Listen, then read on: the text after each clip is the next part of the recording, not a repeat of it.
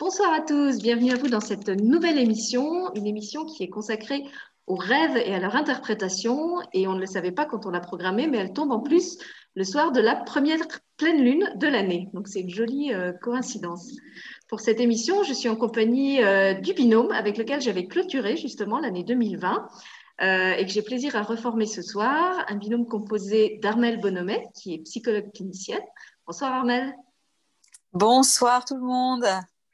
Et puis de son coéquipier, euh, Michel Bonomet, je l'ai appelé, Michel Guénier, pardon, Michel Guénier, euh, président de la VMPN, mais qui est ce soir euh, avec nous plutôt au titre de conférencier.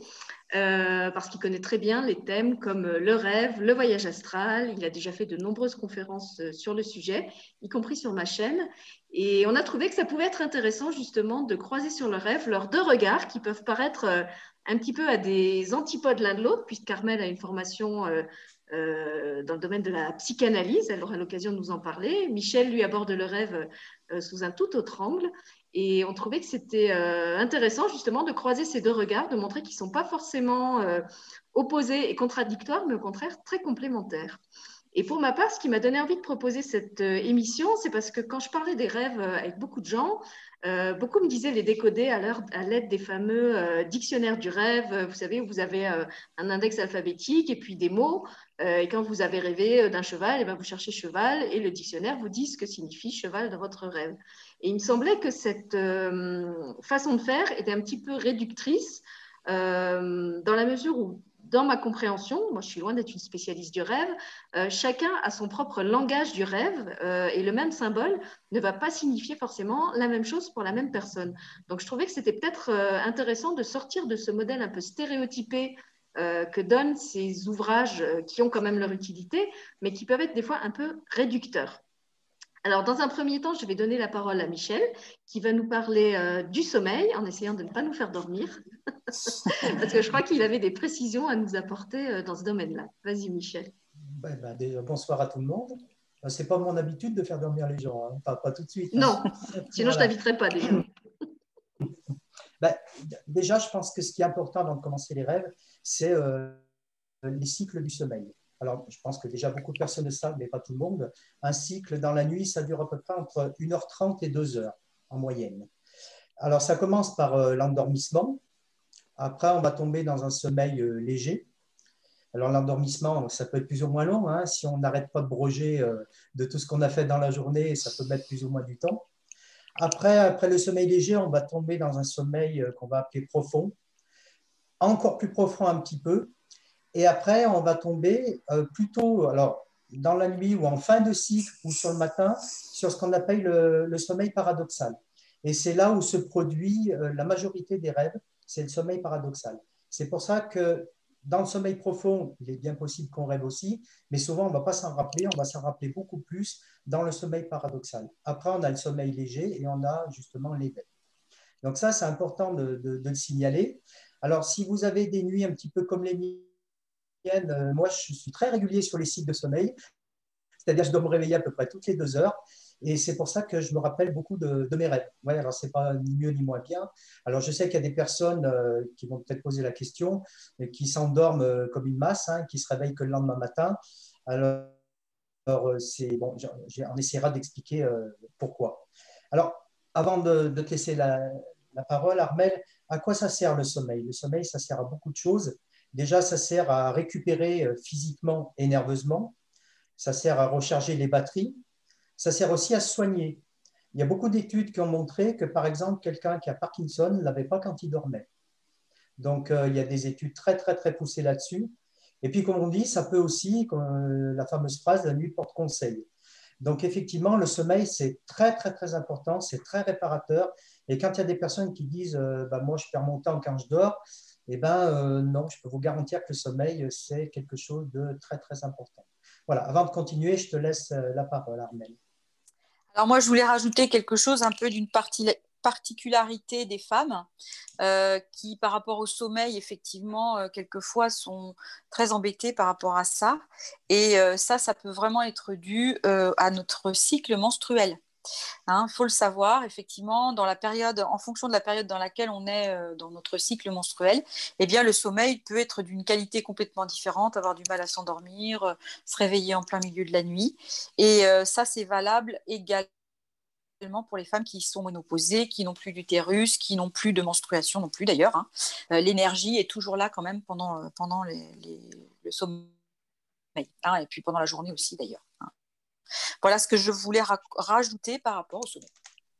Alors, puisque tu parles des femmes, Armel, moi je voulais dire aussi, euh, je ne sais pas si c'est le cas seulement des femmes, mais que je suis très sensible à la lune, c'est-à-dire que suivant les phases de la lune, je vais avoir plus de rêves ou moins de rêves. Je rêve en général beaucoup à la pleine lune et à la nouvelle lune, et moins dans les phases intermédiaires. Alors, je ne sais pas si c'est général. Euh... Alors, en tout cas, il est sûr que les femmes sont, réglées par rapport à la Lune. Alors, euh, pas forcément toutes pareilles, mais bien entendu, la Lune a une très, très grande importance. Alors, euh, c'est vrai que les hommes sont certainement moins sensibles à ça, puisque eux, ils n'ont pas un cycle de 28 jours. Leur cycle n'est pas réglé comme celui de la Lune, mais il est réglé sur celui des saisons. C'est-à-dire qu'ils vont avoir un cycle qui change à toutes les saisons. D'accord? Donc, leur cycle, nos quatre semaines de la Lune, eh bien, eux, c'est leurs quatre mois à chaque saison, en fait. Hein, enfin, trois mois sur quatre saisons. Donc, forcément, la Lune va avoir beaucoup moins d'effet sur eux, même si ça en a quand même. Hein. mais c'est vrai qu'il y a quand même une grande différence entre les deux dans le cycle, dans le cycle du sommeil. Ça, c'est certain. Donc, euh, effectivement, ça peut être intéressant, de, chez les femmes en tout cas, de relever ça comme tu l'as fait là, parce que ça peut donner des indices aussi. Euh, quelquefois, on se dit, tiens, c'est bizarre, je fais des drôles de rêves, ça peut nous inquiéter. Puis on regarde où est-ce qu'on est rendu dans notre cycle et ah, ah oui, d'accord. Ça correspond effectivement à cette phase du cycle, puisque nos cycles ont vraiment des phases très différentes en fonction des, semaines.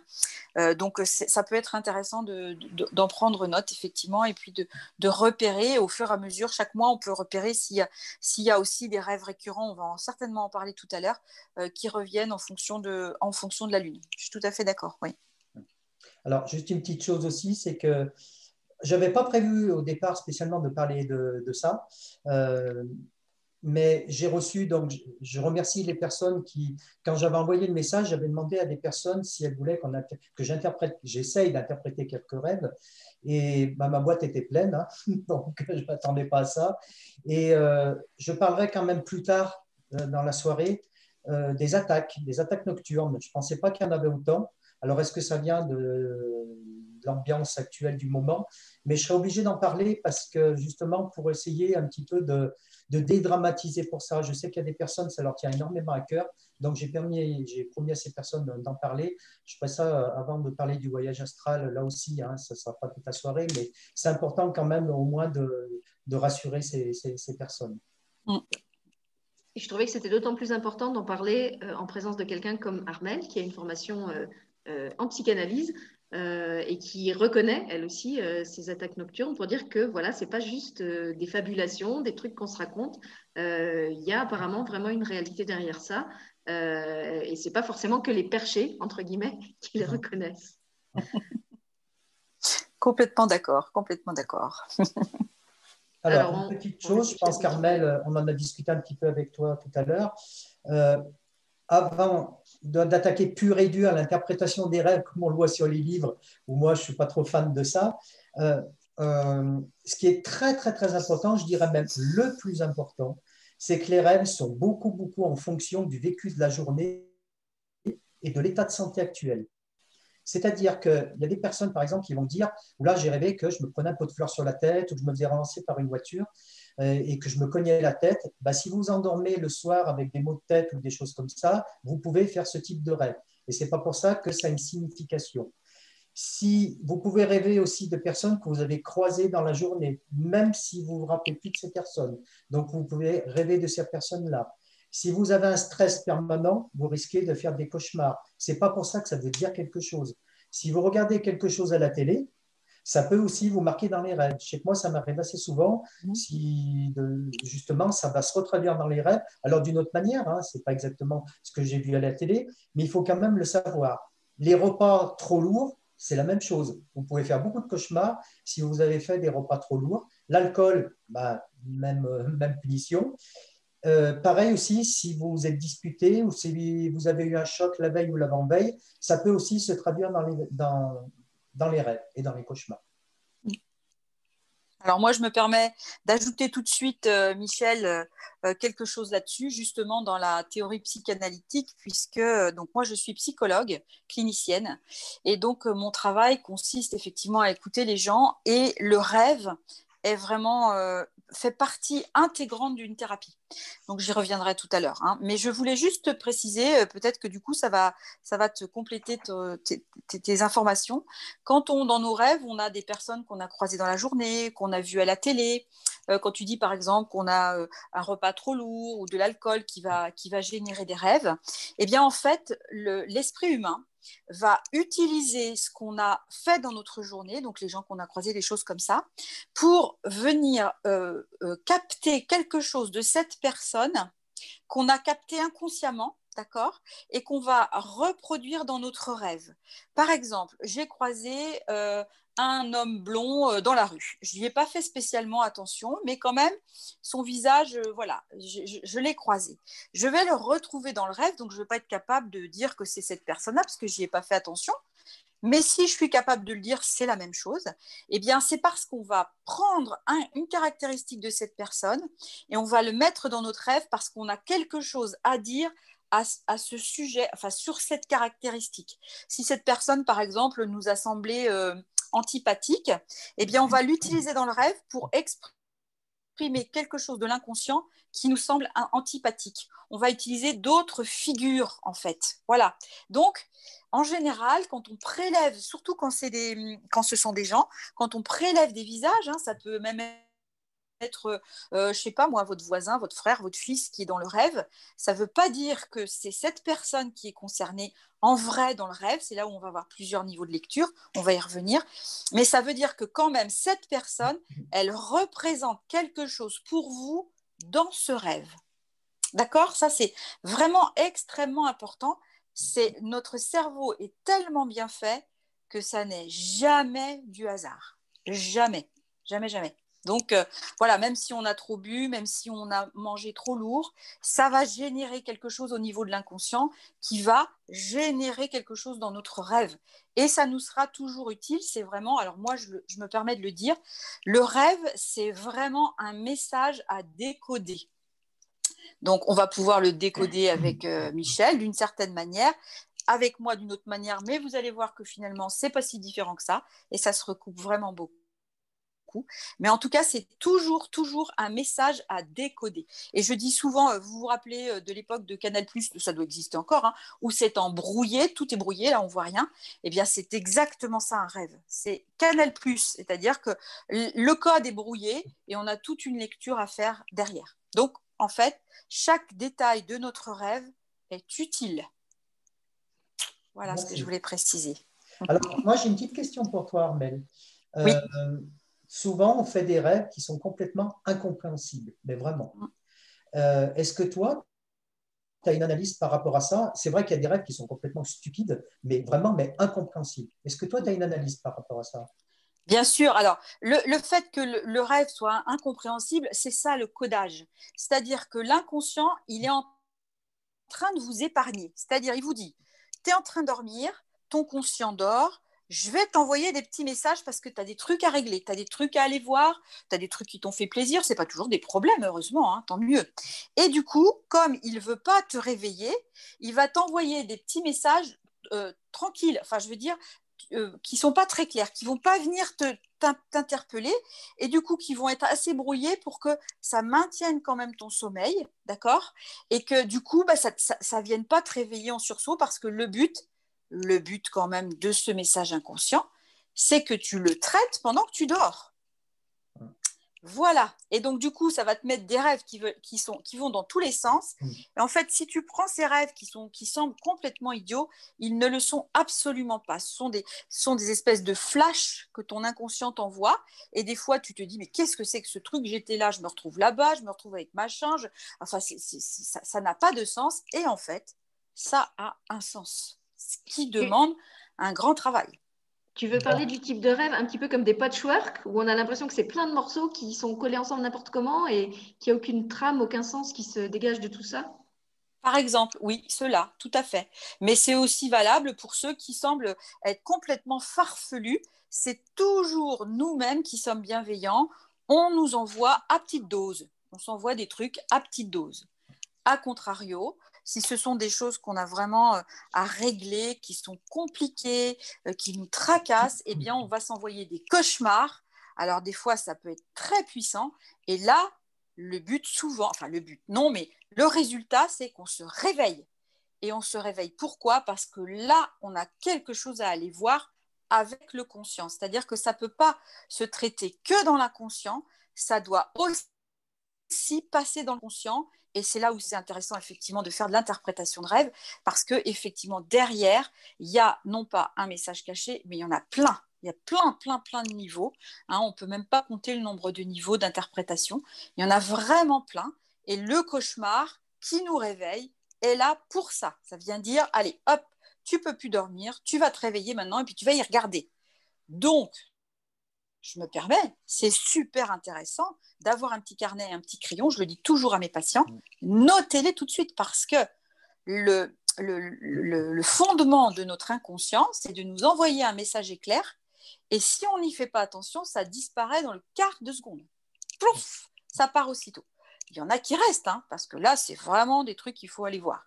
Ou, parce qu'on est capable d'aller les voir. L'inconscient, il est toujours bienveillant. Si on n'est pas capable de traiter le truc, il va faire en sorte qu'on s'en souvienne plus. Tu disais, Michel, tout à l'heure, il y a des gens qui s'endorment et pouf, ils font leur nuit complète, ils se souviennent de rien, parce qu'effectivement, soit ils n'ont pas besoin de traiter ça dans le conscient, ça se traite la nuit, ça se règle très bien, soit effectivement on n'est pas capable de le traiter dans le conscient, donc il nous fait, il fait en sorte que on ne se réveille pas ou on s'en souvienne plus. C'est trop tôt, tu peux pas le traiter dans le conscient, tu le laisses là où il est pour l'instant.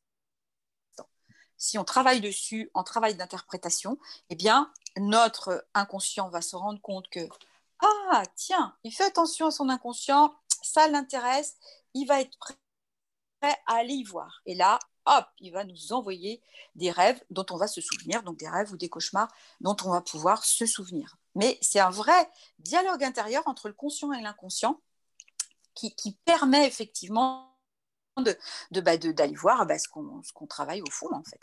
Merci. Bah, là, tu as rassuré pas mal de monde, je pense. Alors moi, avant qu'on continue, je voudrais, empêcher, je, je, voudrais poser une question euh, que je trouve intéressante sur le chat de Pascal qui dit et comment faire quand on sait qu'on a fait un rêve important et qu'on ne se souvient pas, ou qu'on n'arrive pas à avoir un détail. Hein, quelquefois, c'est vrai, on se réveille, on se souvient que c'était important, ce fameux message, et puis euh, on se rappelle des morceaux, mais pas tout. Alors, est-ce qu'on peut aller les repêcher ou est-ce que c'est trop tard? Alors non, c'est pas trop, c'est jamais trop tard, euh, parce que si vraiment on doit, euh, on doit s'en souvenir, eh bien, si on se souvient de, morceaux, il faut surtout noter les détails des, morceaux, et puis en, re-regardant et peut-être en travaillant dessus, en essayant de l'interpréter, eh bien, on va avoir la chaîne, ce qu'on appelle la chaîne signifiante, c'est-à-dire qu'est-ce que signifie ce rêve, l'espèce de fil rouge, d'accord, qui va pouvoir réapparaître si vraiment c'est nécessaire. Je le redis, si l'inconscient juge que ça n'est pas nécessaire que ça passe par le conscient, il va faire que ça disparaît et ça ne reviendra pas. Mais c'est pas grave, c'est parce que du coup, eh ben, c'est qu'on n'avait pas besoin de le traiter dans le conscient pour l'instant. Alors, il y, a, Léa qui nous dit quelquefois on s'en rappelle quelques heures après. Oui. Je te répondrai après, Pascal, aussi euh, par rapport à, au suite de ton mail, parce que là, ça, rentrera dans un autre domaine où on m'a posé des, questions par rapport à ça. Alors, pas vraiment ta question, mais le même genre de questions. Et moi, je voulais parler aussi, avant de commencer l'interprétation, aussi des, cauchemars. Là, je voudrais rassurer un petit peu les, personnes, parce que les cauchemars, bien sûr, au niveau, euh, je pense, psychologique, euh, Armel, je pense que tu pourras nous en parler aussi, Très souvent, on va nous dire que ce sont des choses enfouies dans le subconscient. Ça peut être des traumatismes, ça peut être aussi un manque affectif, un manque d'amour, euh, suite à un abus, suite à des conflits, ça on le sait. Hein. Alors nous, on le voit dans l'association, des personnes qui m'appellent des moments euh, par rapport à euh, violence conjugale, des personnes qui font des cauchemars récurrents, hein. bien sûr, ceux qui ont été victimes. Ça peut être du stress, ça peut être aussi quand on a un problème professionnel ou relationnel, où on va faire des cauchemars. Mais ce qui est important aussi de dire, c'est que c'est reconnu aussi que les cauchemars, ça peut aussi, ça arrive aussi souvent chez des gens qui vont être émotifs, mais aussi très intuitifs et très créatifs. Et je pense que ça, il faut pas oublier cette partie-là, parce que si on se dit, oh, non, je fais que des cauchemars, euh, c'est bon, je m'en prends plein la tête, il faut voir aussi toujours un petit peu le côté positif. Et le côté positif des choses, c'est que les personnes qui font des cauchemars récurrents ont aussi une grande sensibilité. Et c'est ce que je dis toujours euh, dans mes conférences. Si on a le pouvoir de se faire du mal, imaginez le pouvoir aussi qu'on a de se faire du bien. Donc, je pense pour les personnes, parce qu'on m'a posé la question, je fais des cauchemars, c'est terrible. Euh, on, on, en parlera aussi un petit peu plus tard oui, ça peut être terrible si on a des soucis à régler euh, plus ou moins récurrents, mais c'est aussi quand même symbole de, créativité, de, sensibilité, mais aussi du côté positif. Mm. Alors, je vais... Tout à fait d'accord. Je vais compléter ce que tu as dit, Michel, en disant que les personnes sensibles, elles sont aussi quelquefois connectées à l'inconscient collectif. Ça peut être des personnes aussi euh, qui ont un rôle euh, à jouer en tant que nettoyeur de l'astral au niveau de ce qu'elles ont choisi euh, dans l'incarnation de leurs âmes. Et du coup, bah, la nuit, elles travaillent beaucoup euh, et j'avais raconté, je crois, dans une émission précédente euh, que je ne comprenais pas pourquoi, euh, depuis quelques mois, je faisais des cauchemars et des cauchemars toutes les nuits. Et en fait, je commence à comprendre maintenant qu'apparemment, je fais partie de ces personnes qui, la nuit, vont nettoyer des choses dans l'astral. C'est un peu comme un, service déboueur de, l'inconscient collectif. et du coup, bah, ces personnes-là, comme elles sont reliées à l'inconscient de tout le monde, où en ce moment, il y a beaucoup de peur, il y a beaucoup de, de, pulsions suicidaires, il y a beaucoup de gens qui sont en totale panique. Euh, et ben tout ça, on le capte parce que ça fait partie des dossiers euh, qu'on s'est engagé à venir traiter. Et donc, on se réveille le matin euh, avec un peu des restes de feuilles qui, qui sont encore là en, souvenir de la nuit. Et ça peut expliquer qu'on vive des choses un petit peu particulières dans la nuit ou, dans mon cas, plutôt au réveil.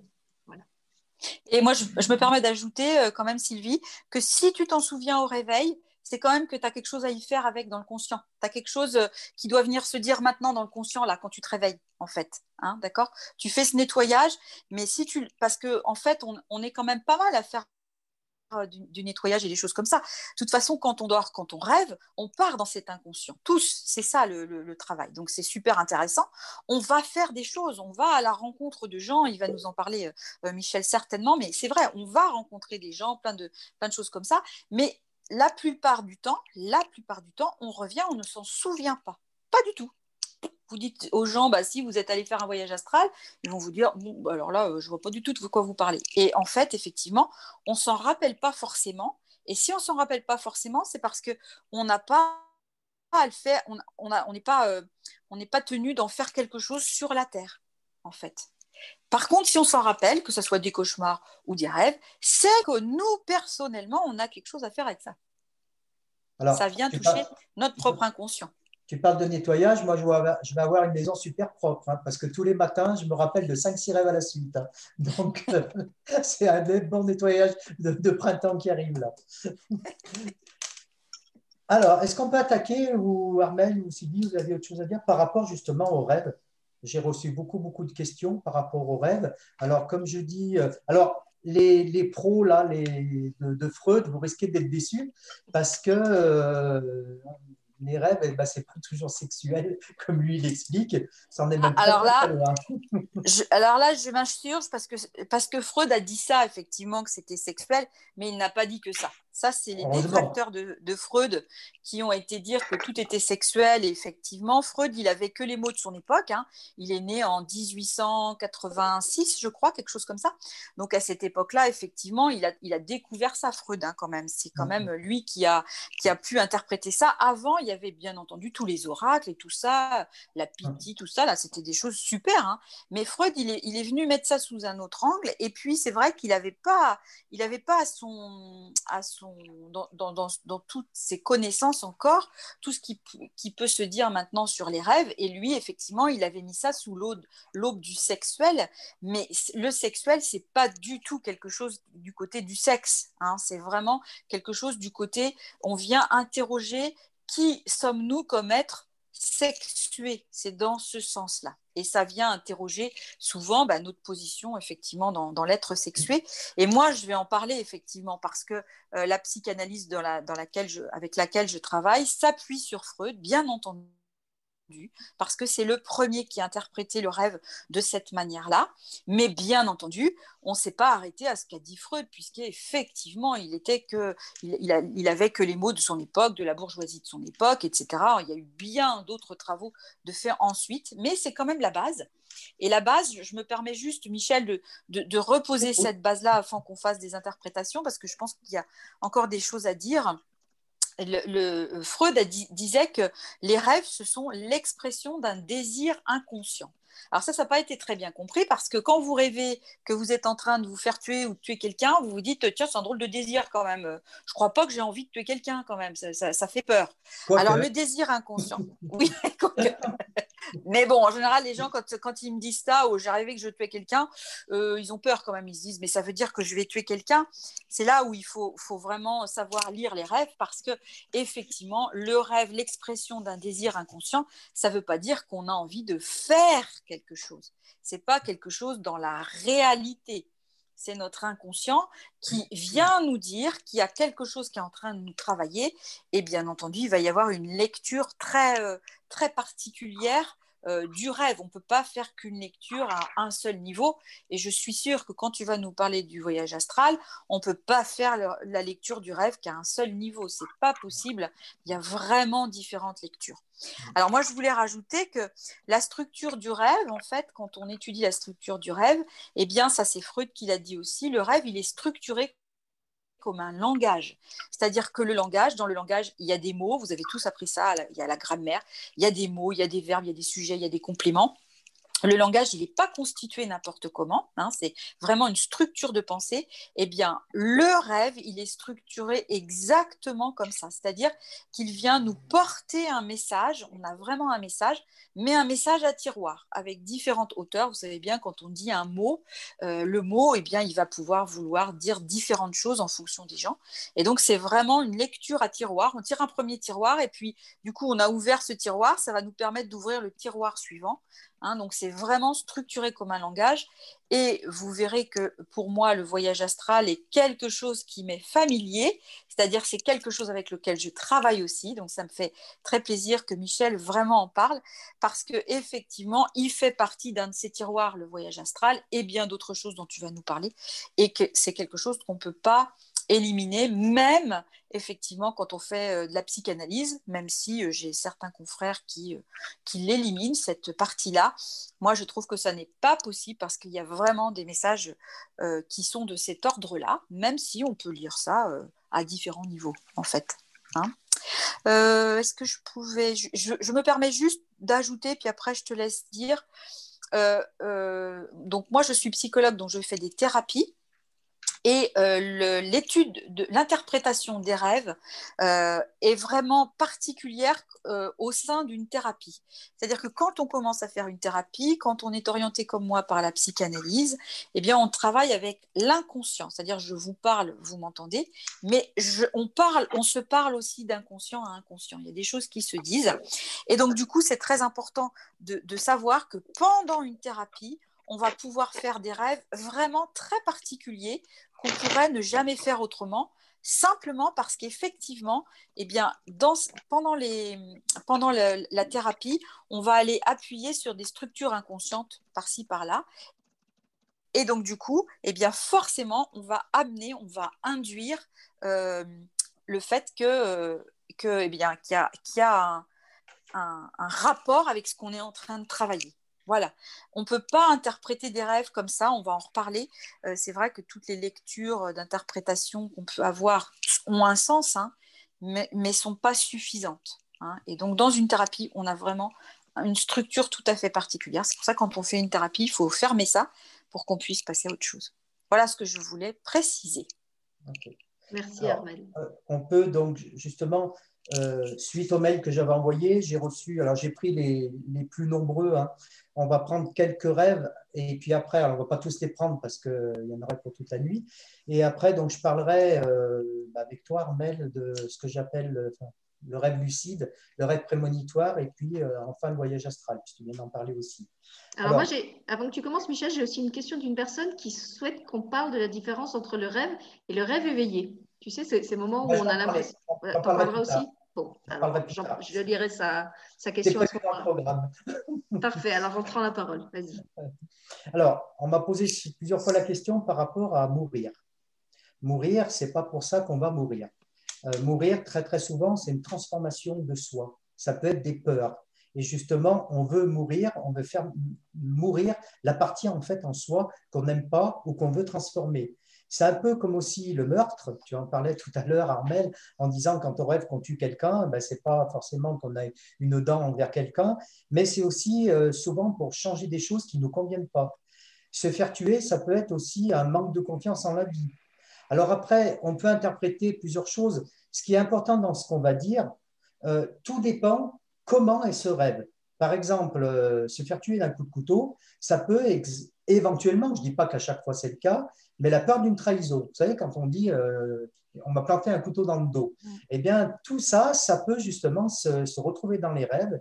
Et donc, le fait de mourir, de tuer quelqu'un, c'est pas qu'on va tuer quelqu'un, c'est pas qu'on en veut, comme tu l'as dit, euh, Armel, avec quelqu'un, mais ça peut être aussi un besoin. C'est un peu comme dans les tarots d'ailleurs. Hein. Quand on tire la carte de la mort, euh, très très souvent, c'est la fin d'un cycle pour le début d'un autre.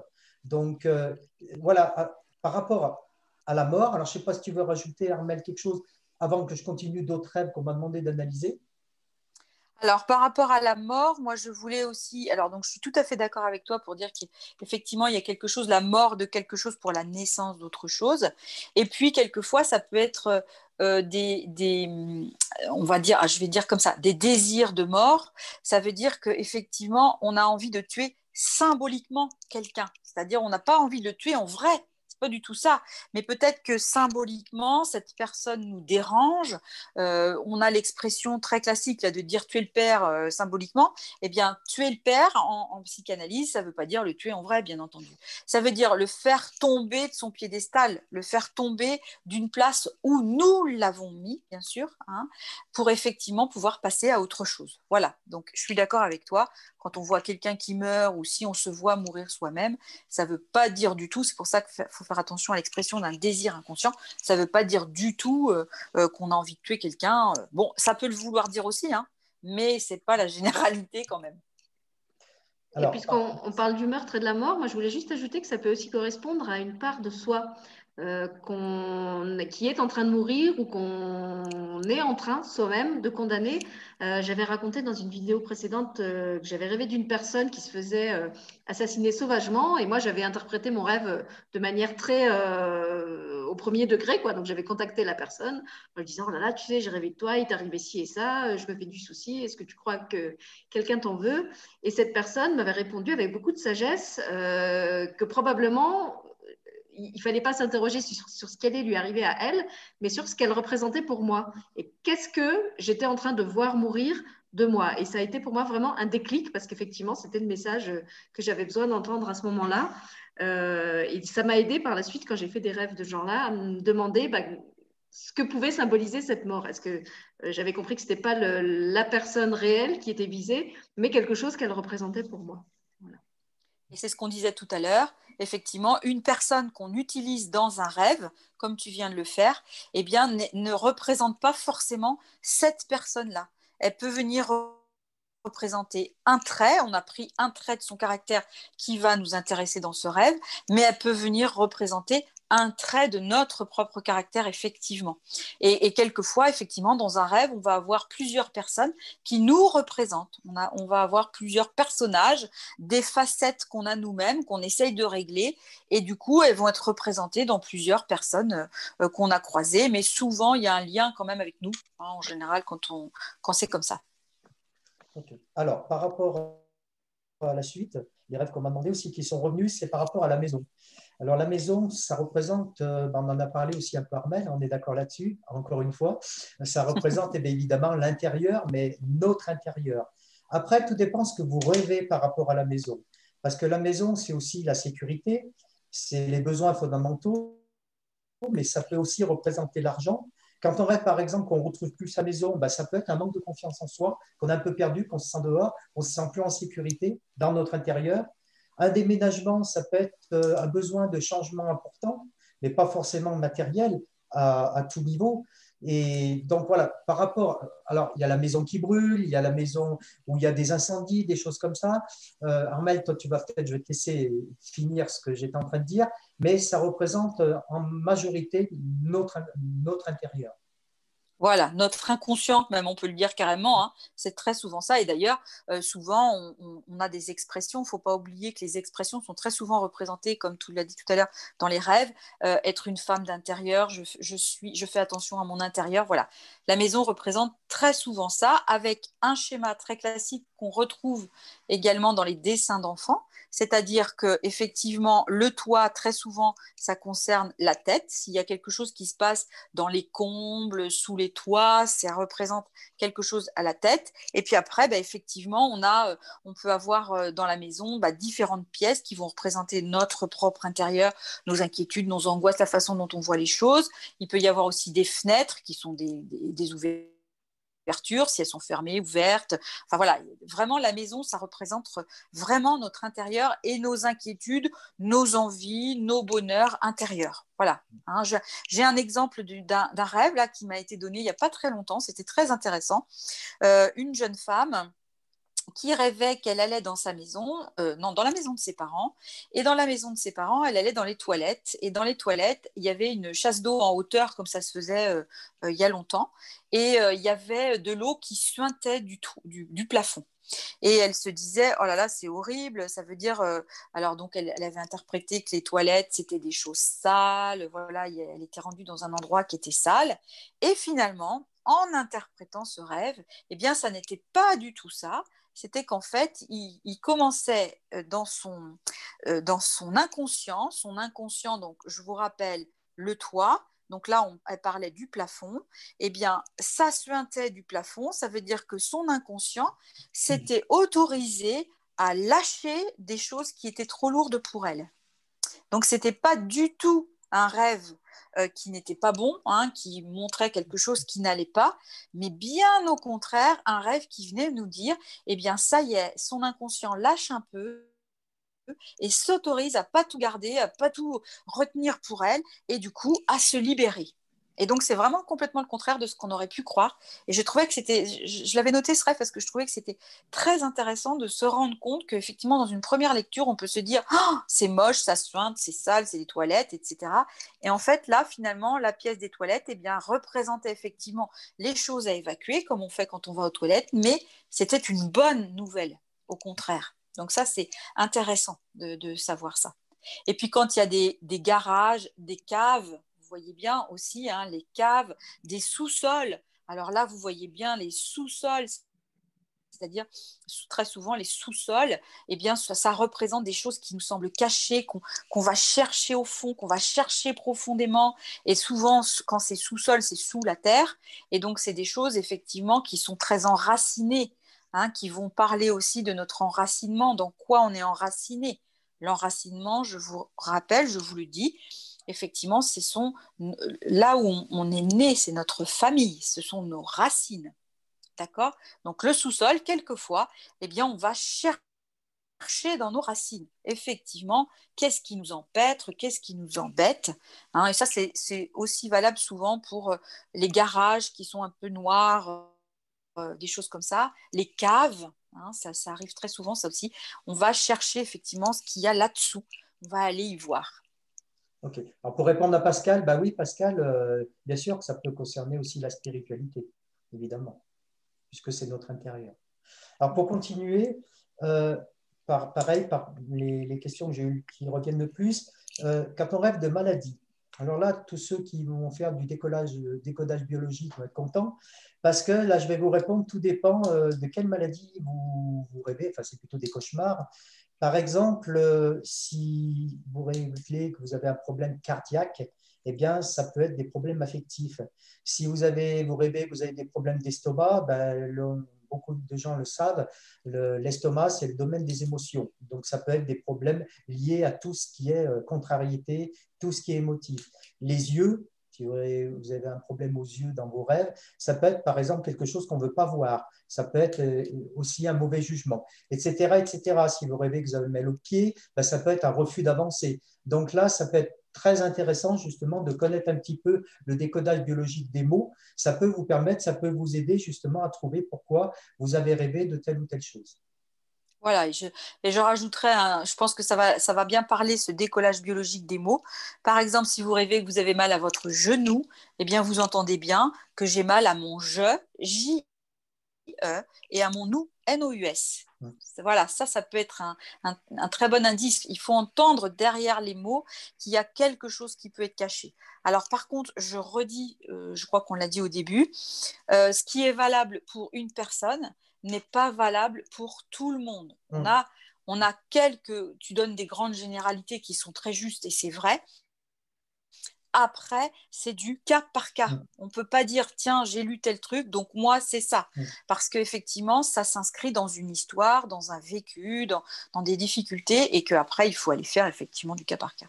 Je suis tout à fait d'accord, et c'est exactement ce qu'on a dit au début. Et du coup, ça me permet d'enchaîner sur la question récurrente que j'ai eue sur les dents. Euh, alors, beaucoup de rêves de, dents. Et très, très souvent, les gens sont inquiets. Ah, j'ai perdu une dent, ça veut dire que je vais perdre quelqu'un de ma famille. Alors, il y a des personnes, oui, oui, parce que, comme on l'a dit euh, avant hors antenne, il y a des personnes, pour eux, ça va être un signe. Chaque fois qu'il y a des personnes qui vont rêver qui, perdent une dent, ben, il va y avoir un décès. Mais ça, c'est extrêmement rare, extrêmement rare. Il est évident que si vous allez souvent chez le dentiste ou si vous avez assez mal aux dents, assez, souvent, et eh ben, vous risquez justement de faire beaucoup plus de rêves par rapport à vos dents. Les dents, c'est aussi souvent l'énergie. Ça peut être de la frustration. Des dents qui bougent, ça peut être une peur d'avancer, ça peut être aussi la peur de vieillir. Vous pouvez rêver, par exemple, que vous avez des dents qui, qui bougent. Des dents qui tombent, ça peut être euh, une perte affective, euh, la peur de perdre quelqu'un, la peur de perdre une relation, d'une amitié, euh, un changement de vie aussi un peu difficile vous pouvez rêver par rapport aux dents. Donc là aussi, ça va être un peu du décodage euh, biologique, mais ça peut être l'anxiété, des désirs cachés. Euh, le, quand on rêve aussi qu'on perd des dents, ben, un peu comme la mort, hein, le désir de laisser tomber, de perdre quelque chose. Alors, encore une fois, comme tu l'as dit, Armel, ce n'est pas propre à tout le monde, mais je pense que c'est important de le signaler parce qu'il y a vraiment des gens qui m'ont écrit qui ont peur. Euh, ah ouais, j'ai rêvé que je perdais des dents, dents, de dents. Euh, il y en a même qui, ont, qui rêvaient qu'ils perdaient des plombages. Alors, le plombage, ça peut être aussi l'argent, hein, euh, des peurs d'argent. Ça peut être tout un tas de choses. Et euh, je pense qu'il ne faut pas avoir peur quand on rêve qu'on perd ses dents, comme je vous dis, et comme tu l'as dit, Armel, tout dépend du contexte, tout dépend de, de comment est fait votre rêve. Voilà, il ne faut pas, il faut pas oublier que nous ne faisons pas tous des rêves prémonitoires. Tu vas en parler tout à l'heure, donc c'est pour ça que je le dis maintenant. on peut rêver effectivement de choses qui sont symboliques et qui ne présagent rien de ce qui va se passer. Ça, c'est très important parce que, comme tu disais dans les dents, moi, j'en ai eu souvent des gens qui, effectivement, ont eu très peur de quand ils ont vu qu'ils ont perdu leurs dents parce qu'ils se disaient, bah, ça, ça veut dire qu'il y a quelqu'un qui va mourir. Eh ben non, non, non, c'est pas du tout un rêve prémonitoire. Hein. Je vous rappelle, euh, les rêves, c'est notre inconscient qui nous envoie des messages sur nous-mêmes la plupart du temps. Après, on reparlera des rêves prémonitoires, ça, ça, ça sera autre chose. Mais c'est vrai qu'on n'est pas tous à faire des rêves prémonitoires heureusement. Donc, il ne faut pas s'enfiler dans ce truc où, effectivement, on dit, bah, si on rêve ça, ça va, c'est, qu'il va se passer quelque chose. Absolument pas. On, travaille déjà soit avec soi, notre inconscient avec notre conscient, et déjà, on a fort à faire.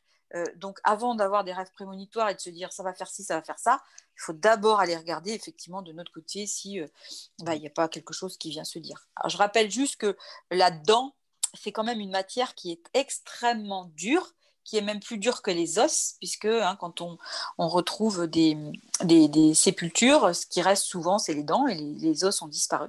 Et donc, euh, effectivement, quand on rêve quelque chose des dents, il y a souvent quelque chose de, très profond, de très euh, structurel, voilà, d'intérieur là qui, qui vient nous dire oh là, ouais, là il se passe quelque chose. On n'oublie pas que les dents c'est aussi ce qui sert à être agressif quelquefois, quand on a des dents, on rêve qu'on a des dents de devant qui tombent. On peut plus mordre si on n'a plus de dents de devant. Et c'est peut-être, ça vient peut-être nous dire effectivement quelque chose sur, euh, mais on n'ose plus attaquer les autres, ou on s'est assagi, on n'a on plus envie d'être agressif, on a envie de se poser un peu.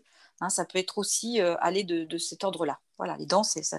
Et puis le plombage, tu disais tout à l'heure, euh, quand on a un plomb qui saute, eh ben, c'est parce qu'on n'a plus envie d'être plombé aussi. Il hein. faut entendre le mot. Hein, le plomb, hein, ben voilà, on n'a plus envie que ça nous plombe. Et du coup, voilà, ben, on, on le fait sauter dans la nuit. Comme ça, on est moins plombé.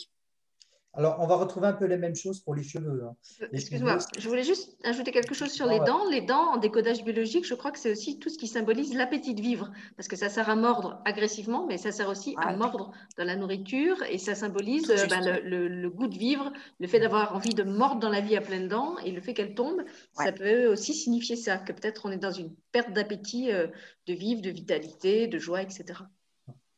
Ouais. Et comme je disais, on va retrouver aussi un peu la même chose dans les cheveux.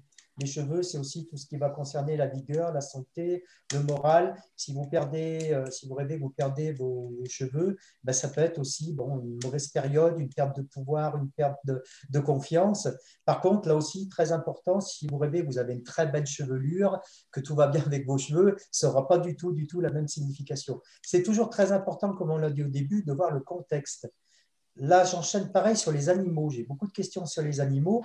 Alors, on ne va pas tous les passer en revue, évidemment, mais tout dépend de ce qui se passe dans votre rêve avec les animaux. Évidemment, de rêver, euh, par exemple, un chien, si le chien, vous êtes en train de le caresser, ça n'aura pas la même signification que s'il est en train de vous mordre, évidemment. Donc, euh, quel contexte Qu'est-ce que vous êtes en train de rêver? Est-ce que vous rêvez, par exemple, une araignée, un serpent, euh, tout un tas de choses. Alors le serpent, ben, comme on l'a dit, ça peut être sexuel, mais c'est aussi le symbole aussi de la médecine, hein, le serpent, il ne faut pas l'oublier. Donc euh, il peut y avoir tout un tas de choses. C'est toujours important et aussi la couleur. La couleur de l'animal. Si vous avez un chien blanc, un chien noir, ça peut aussi peut-être refléter votre état d'esprit du moment. Mais attention par rapport aux rêves d'animaux, ce n'est pas toujours symbolique comme on lit sur les livres. Donc très important, qu'est-ce qui se passe dans ce rêve? Comment est l'animal Encore une fois, est-ce que c'est un animal que j'apprivoise Est-ce que c'est un animal à qui je donne à manger Ou alors est-ce que c'est un animal agressif? Mhm. Et alors moi, je mon attitude envers cet animal? Parce qu'il y a des, tu parlais des araignées, il y a des gens qui ont des phobies des araignées, il y a des gens qui n'ont pas de mal avec les araignées, euh, le serpent pareil, il y a des gens euh, pour qui c'est vraiment un truc très répugnant et d'autres non. Vas-y Armel, je te rends la parole. Euh, je suis, mais je suis tout à fait d'accord avec toi. Euh, par exemple, moi, j'avais une personne qui avait rêvé d'une vache. Donc, une vache en soi, ça paraît. Euh, hein. Donc, l'interprétation, effectivement, c'était effectivement que c'était un animal doux, voilà. Et quand on travaille derrière, la vache a quand même un symbole maternel, un symbole d'allaitement, voilà. Et du coup, la vache, là, encore plus, elle venait représenter le symbole maternel, mais qui avait été représenté. Alors, c'est ça qui est super intéressant dans les rêves, c'est que quelquefois, quand on enfin souvent dans nos rêves, on a peur d'aborder les choses de face. Des fois, c'est trop dur, on ne peut pas. Donc, on va utiliser tous ces symboles, tout ce dont a parlé euh, euh, Les dents, les cheveux, les animaux, tout ça, pour pouvoir aborder des problématiques inconscientes qu'on ne peut pas aborder de face. D'ailleurs, la preuve, on le fait dans le rêve, on ne le fait pas dans la réalité. Donc, on va dans le rêve déjà, c'est déjà, déjà codé. Et en plus, en plus, on va utiliser des symboles pour venir dire nos difficultés, nos envies, nos désirs, nos attentes, enfin, voilà, tout ce qui peut se dire effectivement du côté du désir euh, de l'être humain. Et je voulais rajouter aussi quelque chose, euh, peut-être que tu en reparleras après, mais je le mets maintenant tant que j'y pense, sur les animaux. Les animaux aussi peuvent être des, des animaux que vous avez eus et qu'effectivement vous allez rencontrer pendant votre rêve. Et ça, ça va, on va en reparler avec Michel. Mais c'est très intéressant. J'avais eu une patiente euh, récemment et je pense qu'elle va écouter, ça va lui faire plaisir. Euh, elle a rêvé qu'elle avait, donc elle a une grande baie vitrée dans son jardin et elle a rêvé que dans son jardin, devant sa baie vitrée, il y avait un Hein, un cerf. Et donc, elle se demandait ce qu'il faisait là, et le cerf la regardait, c'était un jeune cerf, il était vraiment prêt. Et puis quand elle s'est réveillée, elle, a trouvé ça très étrange. Et donc on a interprété ce rêve, c'était magnifique. Et en fait, c'est un cerf qui est venu lui rendre visite pour lui envoyer son énergie. Donc elle a été voir ce que représentait le cerf dans la symbolique. Et effectivement, c'était une puissance extraordinaire. Deux jours après qu'on ait fait cette interprétation de rêve, comme quoi ça, avait besoin de passer dans le conscient. Elle a re-rêvé d'un cerf qui était plus loin. Et ce cerf-là, par contre, était un cerf qui était un mâle avec ses bois, donc majestueux. Et donc, encore plus fort, que le premier, c'était un jeune. Et là, elle a vraiment, vraiment senti le message du cerf, qui, je l'ai vu il n'y a pas très longtemps, cette patiente, la porte toujours. C'est-à-dire que le cerf, en fait, qui est venu lui rendre visite dans son rêve, eh bien, est venu lui délivrer un message, un message spirituel. Vous voyez que je ne suis pas du tout euh, euh, loin de tout ça, au contraire, parce qu'effectivement, les animaux viennent peuvent aussi venir nous délivrer des messages spirituels. Et là, ça peut être intéressant d'aller voir effectivement qu'est-ce qu'on, qu'est-ce qu'il y a derrière chaque animal, qu'est-ce que ça vient dire, euh, en plus de ce qu'on a dit tout à l'heure, qui peut vouloir venir dire aussi des choses très concrètes de notre rapport avec cet animal, de la représentation qu'il a cet animal mais peut venir aussi nous envoyer des messages. Ça, c'est super important. Merci. Euh, pour conclure, tout à l'heure, j'ai oublié une petite chose par rapport à la mort, parce que j'ai eu pas mal de questions là-dessus aussi. Quand on rêve de suicide, ben, c'est un peu comme dans la vie réelle, hein. c'est-à-dire ça peut être besoin d'échapper à une vie un peu monotone, à la perte de quelque chose, à des ruptures, à de la culpabilité. Et quand on rêve que c'est un ami qui se suicide, ça peut être la perte d'une affection, des doutes, des choses comme ça. Donc voilà, je voulais juste rajouter un petit peu ça aussi par rapport à... Mais ça ressemble beaucoup à la réalité quand même.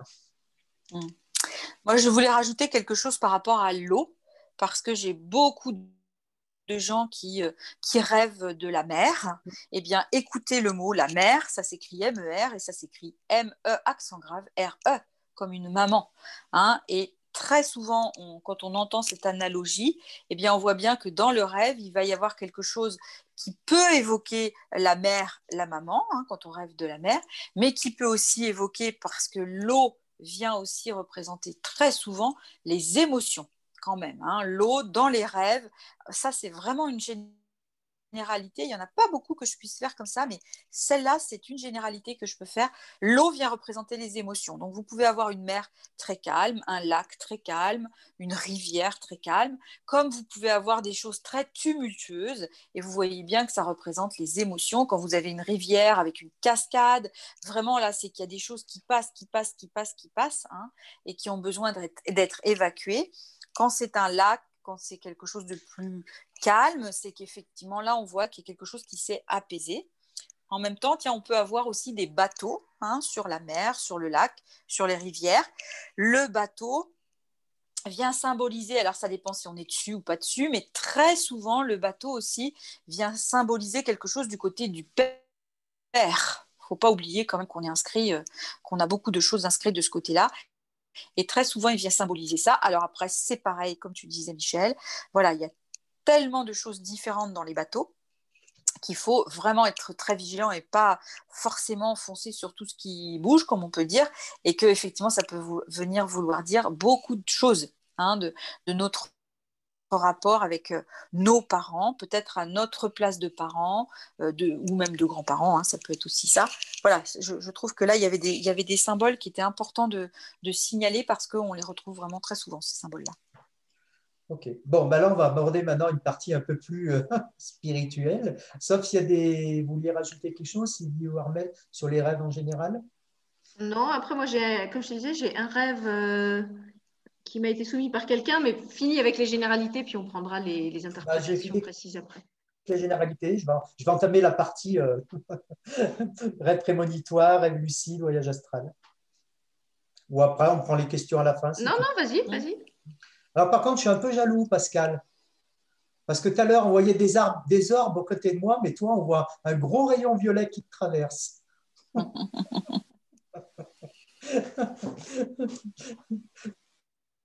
Non, mais tant mieux, laisse-le, au contraire.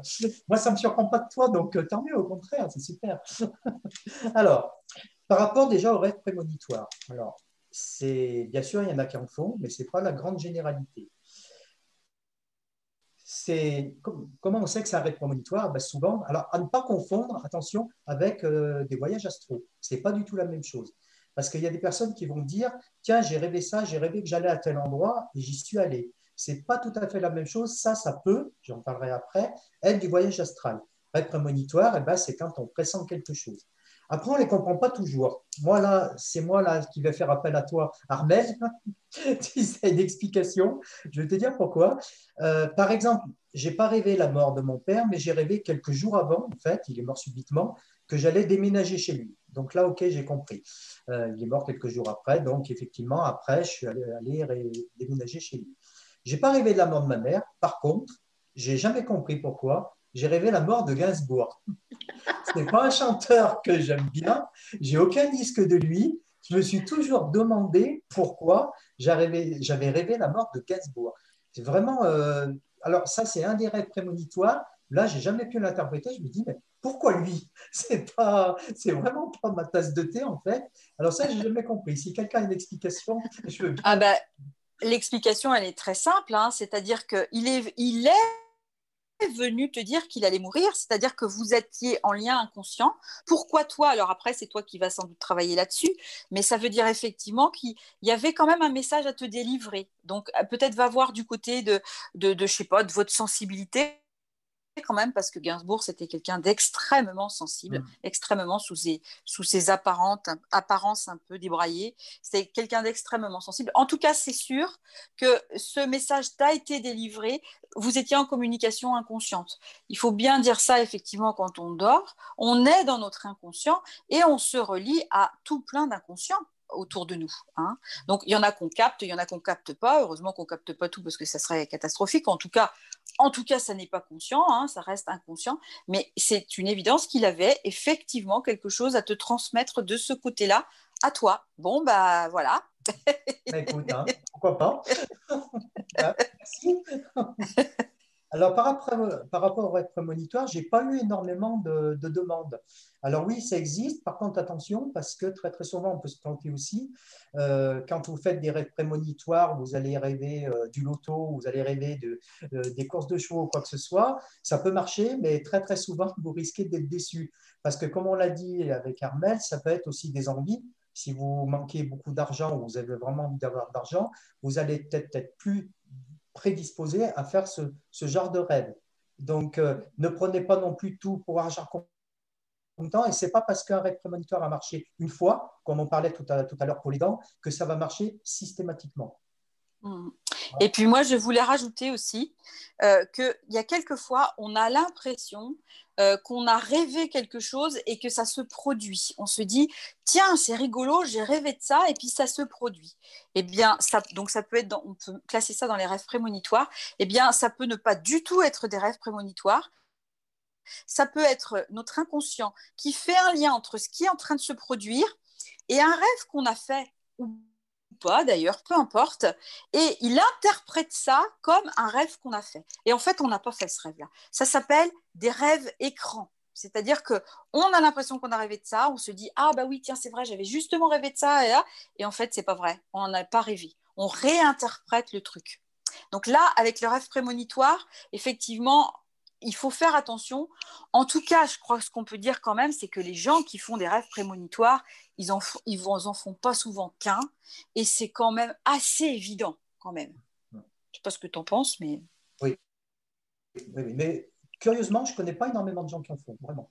Ben, c'est rare, hein alors, c'est souvent des médiums, des gens comme ça. Hein. C'est des gens qui ont, développé cette faculté. Euh, moi, je peux même dire qu'on peut même faire des rêves induits parce que je ne sais pas si tu veux en parler, donc j'en parle maintenant. C'est-à-dire qu'on se dit qu'on aimerait vraiment rêver d'un truc, vraiment, vraiment, vraiment. Eh bien oui, on peut, on peut induire ses rêves des fois. Mm. Pas tout le temps, hein, parce que l'inconscient, il n'est pas aussi malléable que ça quand même. Mais on peut les induire, ces rêves. Oui, oui, on peut se dire, tiens, j'aimerais tellement rêver euh, de, mon voyage, je ne sais pas quoi. Et on peut aller effectivement, puisque le rêve, c'est un désir inconscient qui se manifeste, eh bien du coup, on peut effectivement aller induire ce rêve. Mais voilà, sur le rêve prémonitoire, il faut être vraiment très vigilant, moi je trouve, parce que notre mémoire, notre inconscient, il nous joue des tours quand même. Il est très futé, très malin pour nous faire croire des trucs. Très bien. Alors justement, ben, ça, va me permettre de continuer sur le rêve lucide. Mais avant de continuer sur le rêve lucide, je voudrais vous parler quand même, là aussi, euh, c'est ce que je disais tout à l'heure en début d'émission, j'ai été assez surpris des mails que j'ai reçus où beaucoup de gens me parlent d'attaques nocturnes. Donc, je vais en parler maintenant, puis après, je vous parlerai des rêves lucides parce qu'il y a un lien justement et avec le voyage astral aussi. Alors là, comme je disais, il faut, je vais vous rassurer. Euh, les attaques nocturnes, ça existe. Alors là, il y a peut-être des gens qui vont me regarder et qui vont dire Oh là là, Michel, il est temps qu'il aille se coucher et faire des, jolis rêves parce que là, il est en train de, divaguer. Euh, les attaques nocturnes, ça existent. Euh, moi, je l'ai vécu, comme j'expliquais dans mes conférences quand j'étais, plus jeune. Alors, elles peuvent prendre différentes formes. Je sais que toi, Armel, en tant que psy, tu vas en parler après, ça me fait plaisir parce que tu connais des personnes qui ont vécu ça aussi. J'ai pas mal de personnes qui m'ont envoyé des photos euh, d'échymoses. Alors, je veux quand même vous rassurer, euh, oui, ça arrive, mais il ne faut pas prendre peur. Si ça vous arrive, c'est un petit peu ce que je disais hors antenne, c'est un petit peu comme dans la vie en fait. Quand vous avez une belle lumière, eh ben, vous aurez quantité de gens qui vont vouloir vous l'éteindre, cette lumière. Ça ne va pas leur plaire. Eh bien, c'est un petit peu pareil de l'autre côté, c'est-à-dire quand vous êtes lumineux, eh bien, de l'autre côté, ça ne plaît pas à certaines entités qui vont vouloir aussi eh bien, vous éteindre.